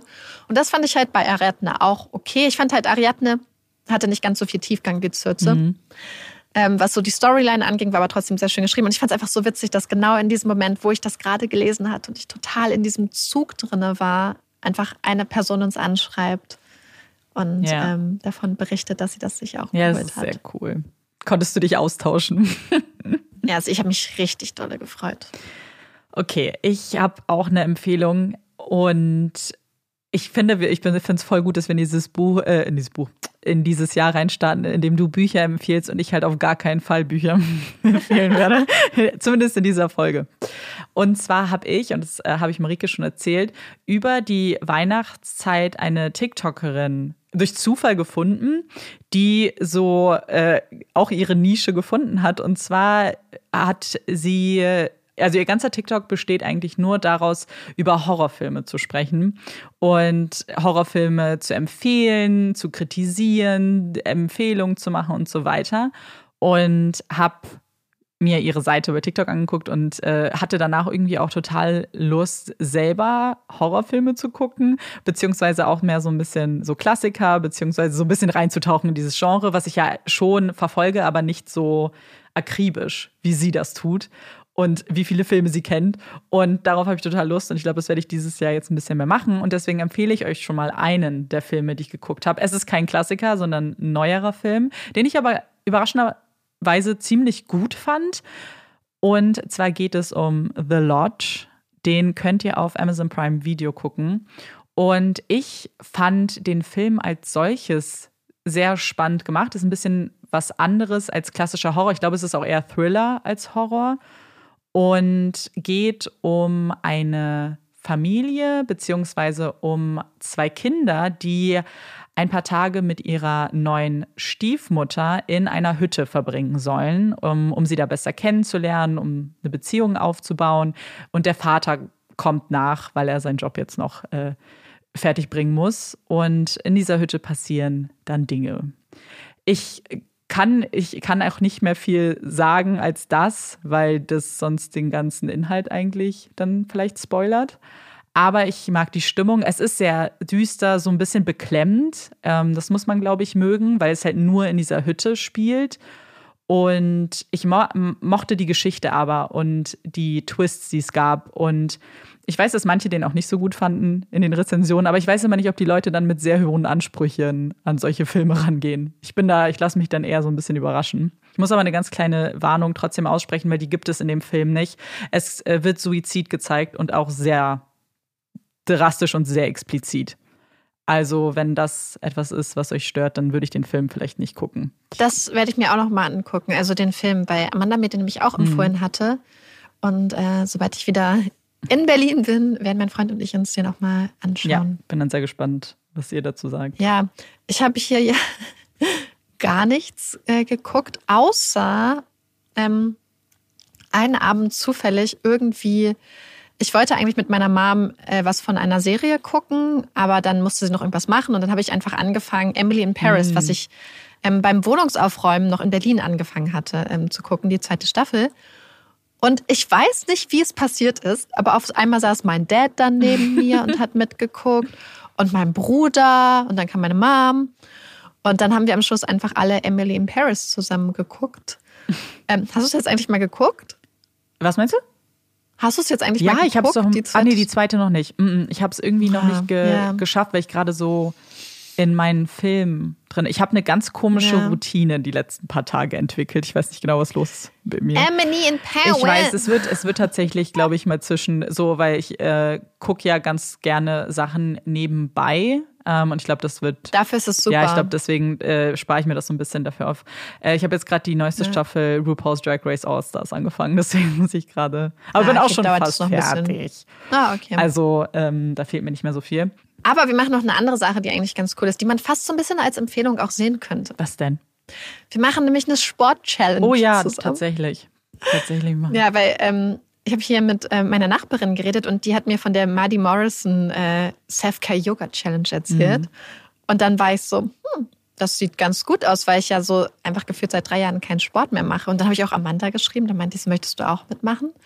Und ähm, ich finde, es ist so viel einfacher, mhm. das auch durchzuziehen, wenn man weiß, dass man sich sonst nicht nur vor sich selbst rechtfertigen muss, aber irgendwie gefühlt auch noch vor zwei anderen. Also nicht, nicht, dass die, also dass jetzt Feli oder Amanda jetzt so sagen würden, so, oh, hast du irgendwas gemacht oder so, aber irgendwie hat man das Gefühl, man ist noch mehr verpflichtet als nur sich selbst. Naja, und weil die Vorstellung, dass man mich fragt und dann muss ich Nein sagen, also, ich, ich kann tatsächlich auch besser mit so einem Challenge-Gedanken das machen, weil ich nicht zu diesen gesegneten Wesen gehöre, die einfach richtig viel Spaß an Sport haben. Deswegen äh, hilft mir sowas, da reinzukommen. Ich, ich habe ich hab schon überlegt, Amanda, dass wir einfach danach dann einfach die nächste Challenge machen. Ja, das irgendwas. Pilates, nochmal ja. Yoga, irgendwas. Also weil mir das mich auch voll viel Spaß macht. Ja. Wobei ich sagen muss, dass ich so ein bisschen cheate. Wieso cheatest du? In dem, aber nicht was die Zeit angeht. Also ich mache es nämlich so, ich mache es immer jetzt vom Schlafen gehen, weil das so der eine Zeitpunkt ist, wo ich das äh, Wohnzimmer so ganz ruhig für mich habe und da mache ich dann halt immer den Sport. Und ich warte quasi immer darauf, dass das ruhig ist und es ist immer sehr spät, also vom Schlafen gehen, weil ich auch total gut, also nicht total gut, in letzter Zeit kann ich gar nicht so gut schlafen, aber es hilft mir beim Einschlafen mhm. und mich dabei, mich zu entspannen und so. Und deswegen habe ich das jetzt immer so ein bisschen so gemacht, dass ich, wenn dann zum Beispiel der Morning Energizer oder so anstand oder keine Ahnung, 15 Minuten Energy Yoga, also ich weiß nicht genau, was die ja. Titel waren, dann habe ich stattdessen dann einfach nochmal 30 Minuten Self-Care Yoga gemacht, weil ich wusste, man sollte nicht nachts um zwölf nochmal so ein Energizing Sachen machen oder so eine Morgenroutine oder so. Ja. Das heißt, dass ich manchmal, oder wenn ich dachte so, oh krass, heute habe ich Rückenschmerzen, habe ich einfach ein Rückenvideo gemacht. Ähm, manchmal habe ich die auch einfach dazu noch gemacht. Du bist so ein Cheater. Aber, ähm, ja, aber ich habe gedacht, dann zieh es halt durch, weil sonst müsste ja, ich. Ja also ich okay. hatte das Gefühl, es fällt mir viel leichter, jeden Abend mich zur gleichen Zeit das zu machen, als wenn ich jetzt einen Abend früh, einen Abend spät, weißt du, was ich meine? Dann kommt man, hat man nicht so diesen Rhythmus.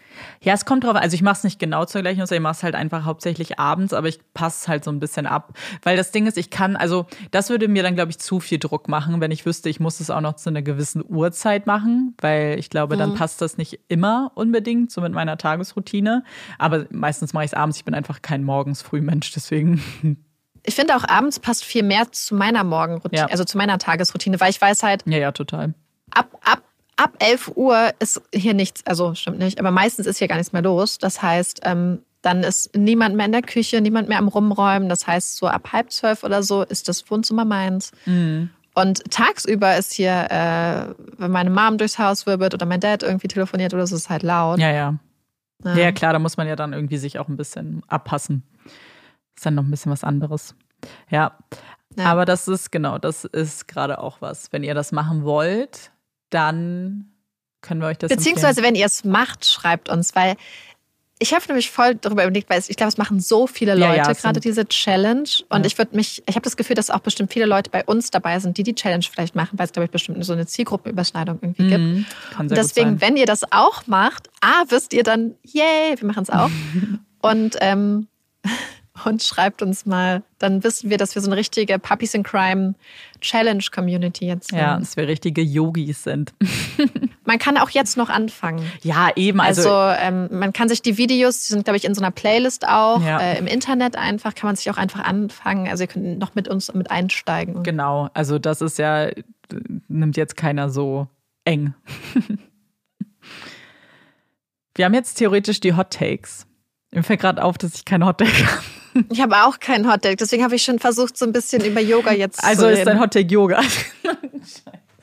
ja, nee, ich habe die ganze Zeit überlegt, wie ich das verbinden sollte.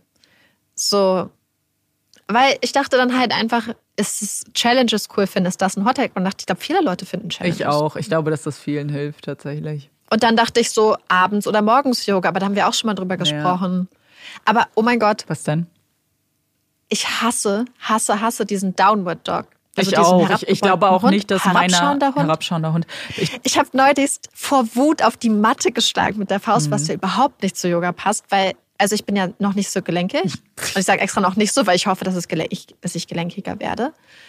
Aber oh mein Gott, ich war so wütend einmal, mhm. weil es gefühlt so alle zwei Minuten diesen herabschauenden Hund gibt. Ja. Ich find's, oh. Vor allem die Sache ist, ich kann, also ich bin auch sicher, dass mein herabschauender Hund auf gar keinen Fall aussieht wie ihr herabschauender Hund. Wir sind zwei unterschiedliche Rassen, nicht. komplett unterschiedlich.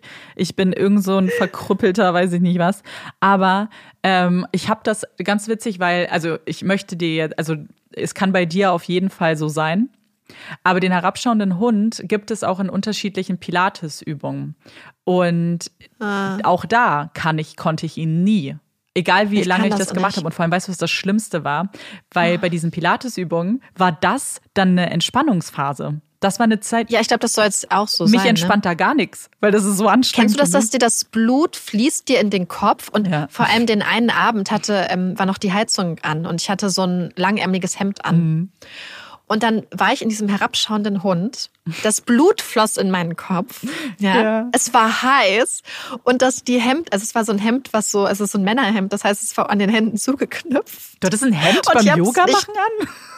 Ja, weil, also so, das klingt nicht so bequem. Also nicht so, so ein Hemdhemd, aber so, so ein entspanntes Hemd. Das kennst das müsstest du eigentlich auch kennen. So, so ein dunkler Stoff, so ein bisschen dicker, weil es mir vorher ein bisschen kalt war. Ach so. Hm. Und, und dann war das aber so zugeknöpft. Das heißt, ich konnte nicht irgendwie kurz währenddessen das hochknüpfen, sondern musstest, ja. oh, ich bin so wütend geworden auf mich selbst auch irgendwie. Ja, das ist das Problem, das hatte ich Marike schon. Und auf die ja. Temperatur. Ja, das ist das Problem, was ich auch hatte, was ich am Anfang, ich, das muss ich halt noch lernen, weil wir sind, wie ihr jetzt ganz offensichtlich gehört habt, absolute Anfängerinnen und wissen nicht, was wir tun und geben uns dann Mühe, aber das Problem ist, die Videos sind nicht immer für Anfänger und Anfängerinnen ausgerichtet. Das heißt, ganz oft ist es so ein ganz schneller, so zack, zack, zack, zack. Und bevor ich verstanden habe, was passiert, ist es schon vorbei.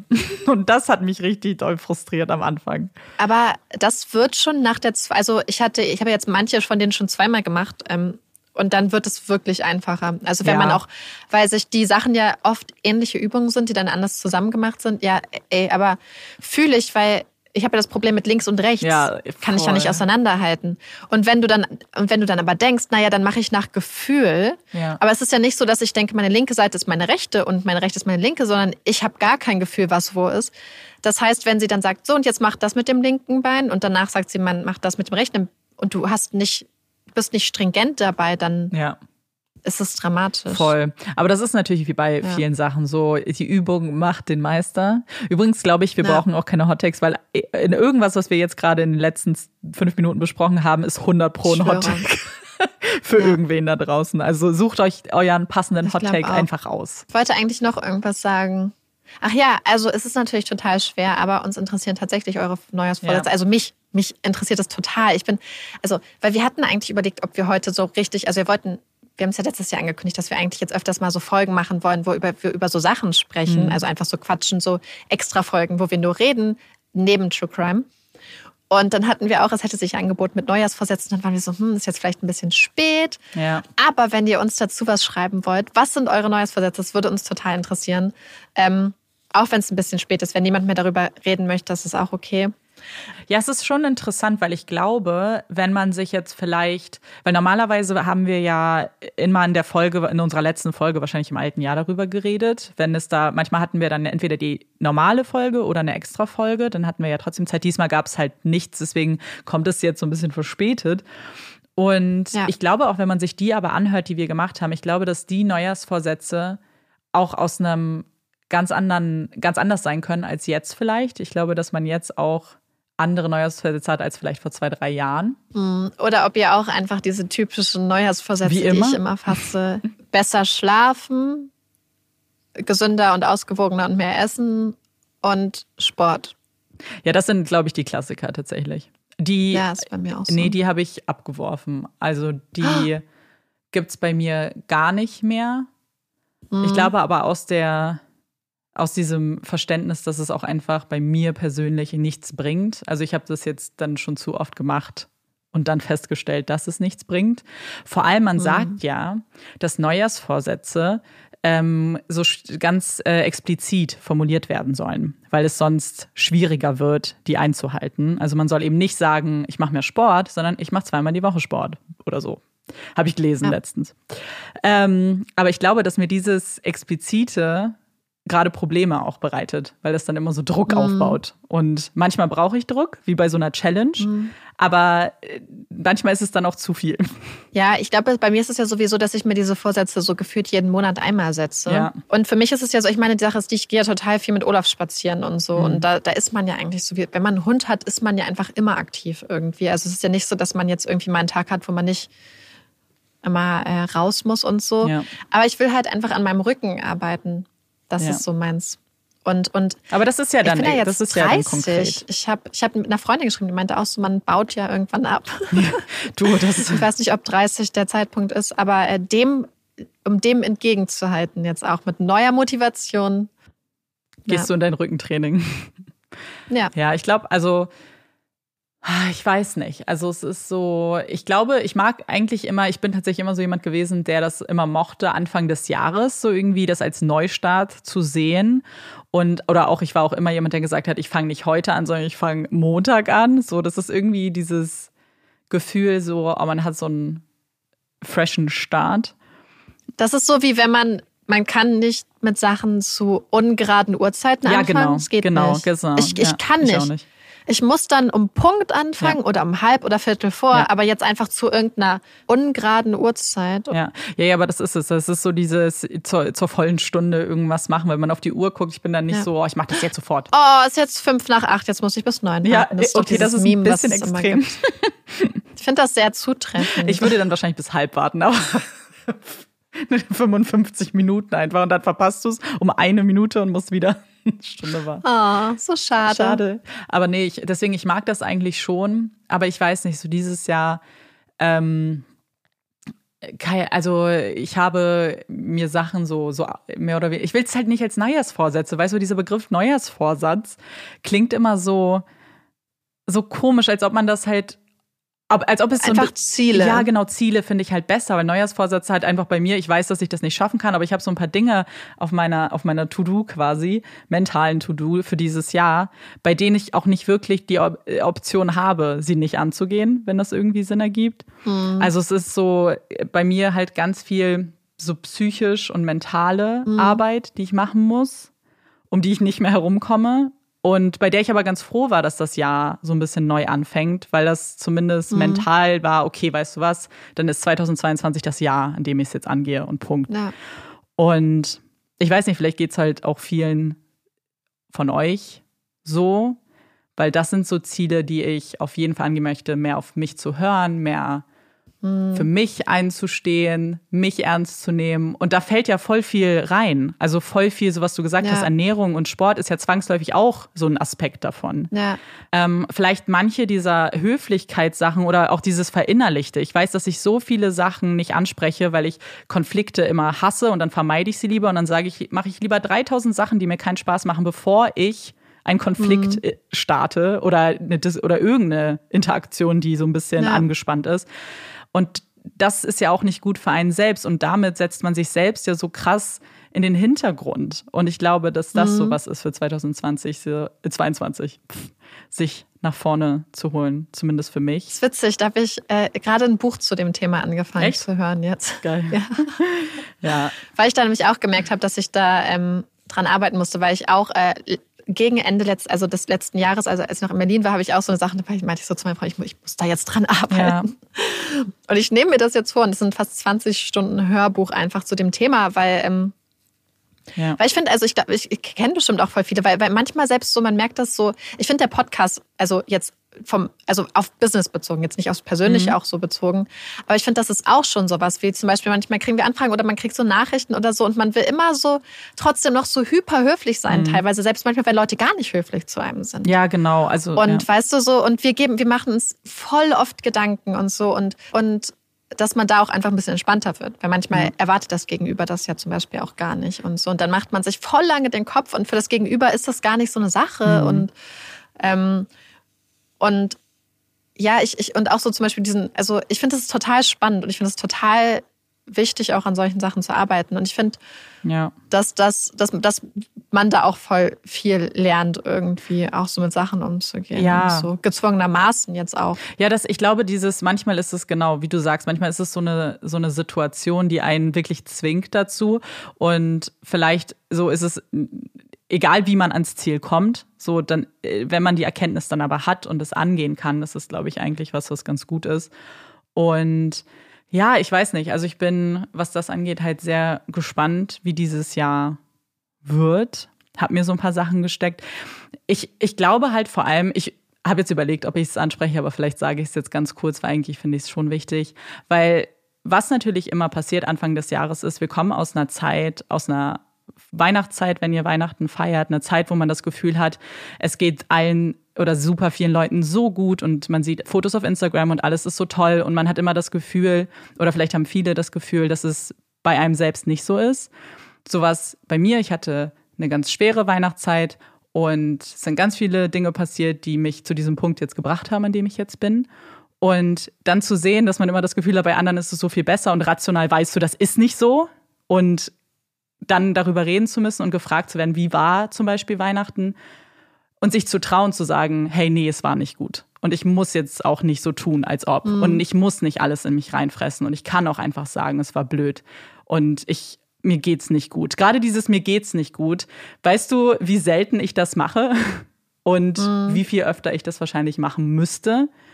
Und ja. das ja auch was, und für, nur für einen selber, damit es einem besser geht und dass man das darf. Und das ist so ein krasser Prozess, wenn man da, also ich glaube, dass das halt wahrscheinlich auch sehr viele nachvollziehen können. Ja, ich, das ist auch das, das, was man hilft, wenn man einfach so oft und so lange immer versucht, Sachen halt. Es ist so, es ist jetzt ein bisschen was anderes, aber es ist auch noch so ein bisschen der Bogen zu diesem Fall. Nur weil da so ein ja. Mädchen ist, was alles perfekt macht. Oder vielleicht gerade, wenn es dann junge Mädchen ist, was alles perfekt macht und was ihre eigenen Bedürfnisse total nach hinten stellt, heißt es nicht, dass das gerade ein Mädchen ist, was ihr Leben perfekt lebt, sondern vielleicht einfach jemand, der sich in andere Sachen reinflüchtet, mhm. um sich mit Themen nicht auseinanderzusetzen, um sich abzulenken, um irgendwas zu kompensieren ja. oder weil die Person sich nicht traut, Nein zu sagen, weil das Gefühl hat, dass sie dann egoistisch ist oder irgendwas und einfach. Ähm, ja, total. Und das, das, ich, ich, ich habe das Gefühl, also so ein bisschen so von den Leuten, die ich auch bei Instagram folge, dass das auch schon ein bisschen mehr zunimmt, dass mhm. Leute auch sagen so, hey, Weihnachten, weil Weihnachten ist ja nicht nur eine Zeit, wo man mit sehr vielen Leuten zusammenkommt, sondern da äh, lastet noch diese Erwartung genau. drauf, dass es halt Weihnachten ist. Und ich habe das Gefühl, dass das sowieso, es ist das Ende des Jahres, da kommen, das sind teilweise super viele Emotionen, sowieso schon. Ja. Ohne dass jetzt noch externe Faktoren dazukommen, kann es sei jetzt einfach diese Tatsache, dass man auf einmal mit auch gerade wenn auf einmal ganz viele Leute, die eigentlich getrennt voneinander leben und ja. ihr eigenes Leben haben, dann unter einem Dach sind und so. Und man, man kann sich gar nicht aus dem Weg gehen. Ja. Und gerade jetzt aktuell habe ich das Gefühl, jetzt so die letzten zwei Jahre, also letztes Jahr war ich ja nicht zu Hause, aber sonst ist ja Weihnachten immer so gewesen, du triffst dich voll viel mit Freunden. Mm. Du gehst feiern, du kommst viel aus dem Haus raus, du bist sehr viel unterwegs, da ist auch noch sehr viel Abwechslung. Und ich habe das Gefühl, dass jetzt durch die aktuellen Umstände man ja mehr so zur, ja, zu Hause ist. Ich glaube auch, dass wir auf jeden Fall da in so einer Richtung sind, in der viel mehr darüber geredet wird, weil wir zum Beispiel auch ganz mhm. oft über diese Gespräche oder äh, diese Familiengespräche sprechen, die ja auch sehr unangebracht sind, wenn es zum Beispiel um den Beziehungsstatus geht oder dein, mhm. dein Körpergewicht etc. Ähm, was ja auch ein Pro also ich glaube Weihnachten oder die Feiertage, die das ist so eine so Zusammentreffen aus ganz vielen Emotionen, die einfach total belastend sein können. Mhm. Und dann die Erwartungshaltung. Und dann kriegst du noch einen Kommentar. Ja. Und dann kommst du nicht raus. Also ich glaube, wenn man sich das nur mal vorstellt, das ist einfach so viel Potenzial. Ja. Ja, ja und vor allem, ich, ähm, ich habe das einfach so auch bei mir im Freundeskreis jetzt einfach so gesehen. Ich kenne auch einfach so viele Leute, die sagen, sie fahren Weihnachten nicht mehr nach Hause. Mhm. Und für die das auch eine gute Entscheidung ist. Und ich weiß, dass ich vor ein paar Jahren dann immer noch so war, oh, oh nein, das tut mir ja total leid zum Beispiel. Aber ähm, Weihnachten muss man nicht mit mhm. der Familie verbringen. Also ich zum Beispiel war ja letztes Jahr alleine und ähm, das war damals einfach der aktuellen Situation geschuldet. Aber es war, Olaf und ich waren einfach alleine zu Hause und es war ein, es war so ein schönes Weihnachten. Ja. Es war total besinnlich, es war total ruhig. Ich habe einfach auf dem Bett gelegen und ganz, also auf dem Sofa und, und Bücher gelesen und die Stadt war recht leer. Das war sehr, sehr schön. Und, aber wir haben zum Beispiel auch immer jemanden aus meinem Freundeskreis bei uns bei Weihnachten oft ähm, ja. dabei und so, weil man sich finde, ich finde, man muss sich halt lösen davon, Weihnachten, was ist Familie, wie ist es auch definiert, weil wenn man sich besser fühlt, wenn man Weihnachten mit seinen Freunden feiert mhm. oder ganz anders oder gar kein Weihnachten feiert oder mit der Familie, aber dann sagt aber zu meinen Konditionen und so ja. und zu meinen Voraussetzungen und zu meinen Bedingungen, ich lasse mich da auch nicht rein erpressen, zum Beispiel, dass ich jetzt das und das machen muss oder so. Ich glaube, dass das einfach für voll viele sehr viel Druck auch mhm. rausnehmen würde. Und ich glaube, damit kommen wir auch wieder tatsächlich zum Anfang und zu ein bisschen diesem Vorsatz, weil damit entscheidest du dich für dich und deine psychische und mentale Gesundheit. Weil ich wäre, glaube ich, vor jetzt diesem Weihnachten immer jemand der gewesen, der das nie in Betracht gezogen hätte, nicht nach Hause zu fahren. Ich wäre immer jemand gewesen, der das aus so einer aus so einem Pflichtbewusstsein auch vielleicht gemacht hat und hätte. Gar nicht unbedingt, weil es immer super harmonisch ist und war. Aber naja, aber es ist doch die Familie und so. Und wenn man aber dann merkt, so, okay, aber dir tut es nicht gut. So, du kommst dann zurück und bist einfach irgendwie vielleicht ausgelaugt und brauchst theoretisch Urlaub nach deinem Urlaub.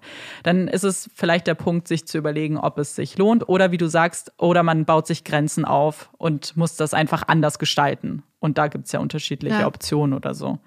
Aber ja, das sind alles so Erkenntnisse, die irgendwie jetzt in diesem Jahr erstmal aufgearbeitet gehören. Und Mal gucken. Das war jetzt sehr deep für Neujahrsvorsätze. Sind auf jeden Fall gespannt, was ihr euch vorgenommen habt ja. für dieses Jahr. Und wie es euch damit so geht. Genau. Weil wir haben euch ja gar nicht gehört seitdem. Also gelesen. gehört ja. eher selten. oh, aber dann äh, wollen wir die Folge vielleicht beenden oder haben wir noch irgendwas Positives zum Ende? Weil sonst ist das jetzt. Also ich glaube, das Positive ist ja. für uns, dass wir jetzt äh, ins neue Jahr reinstarten ja. werden. Und oh, oh, doch, ja, ich glaube, es ist ganz cool eigentlich, weil wir, wir beide auch geboostert. Ich hatte ja. am zweiten äh, Weihnachtsfeiertag meine Boosterimpfung bekommen. Das Ein Weihnachtsgeschenk. Cool. es, es hört sich total kitschig an, aber ich, es war, es hat sich so ein bisschen so angefühlt, weil es war total easy. Also ich bin einfach zu so einer Grundschule gefahren, wurde geboostert raus, mhm. rein, super schnell. Ähm, und, und alles und auf jeden Fall, dass wir einfach uns auch bald wieder im, im, Studio sehen. Ja, das stimmt. Darauf freue ich mich total. Ich mich auch. Also einfach wieder im Studio sein, zusammen essen und ähm, ja. aufnehmen und zusammen editieren und ja. ähm, auch so, so dann wieder Umfragen machen zu Serien, zu Hot Takes, äh, all das. Das sind so Sachen, auf die ich mich total wieder freue, weil ja. ich, also ich wusste, dass es total wichtig war, die zwei Wochen auch wirklich sich gar nicht mit Social Media zu beschäftigen. Mhm. Aber es, ich fände, also es, es hat mir schon in den Fingern gekribbelt. Also ein paar ja. Mal war ich so, oh komm, jetzt mach doch noch mal so ein kleines Foto von Olaf aus der Weihnachtspause. Aber dann war ich so, ey, aber dann nimm's jetzt einfach mal ernst, mach jetzt mal einfach gar nichts. Ja, genau. Aber ähm, man merkt einfach, dass einem das auch so ein bisschen dass man sich einfach freut irgendwie dann wieder auf den Austausch und dass man jetzt einfach so richtig gespannt ist, was bei euch war irgendwie. Ja, total. Es ist halt genau, das ja. ist halt genau, was du sagst. So, man hat sich dann die, die Zeit genommen, damit man jetzt halt auch wieder äh, so ein bisschen no, mit neuen Augen, so zwei Wochen bewegen jetzt ja. nicht die Welt, aber so, so äh, da ganz frisch. Ein bisschen aufgeladen, was die Energie angeht. Genau. Und deswegen sind wir auf jeden Fall ganz ge gespannt, was dieses Jahr alles so passiert. Das ist auch immer so ganz komisch, weil das habe ich schon. Ich habe so das Gefühl, so oh, ein neues Jahr.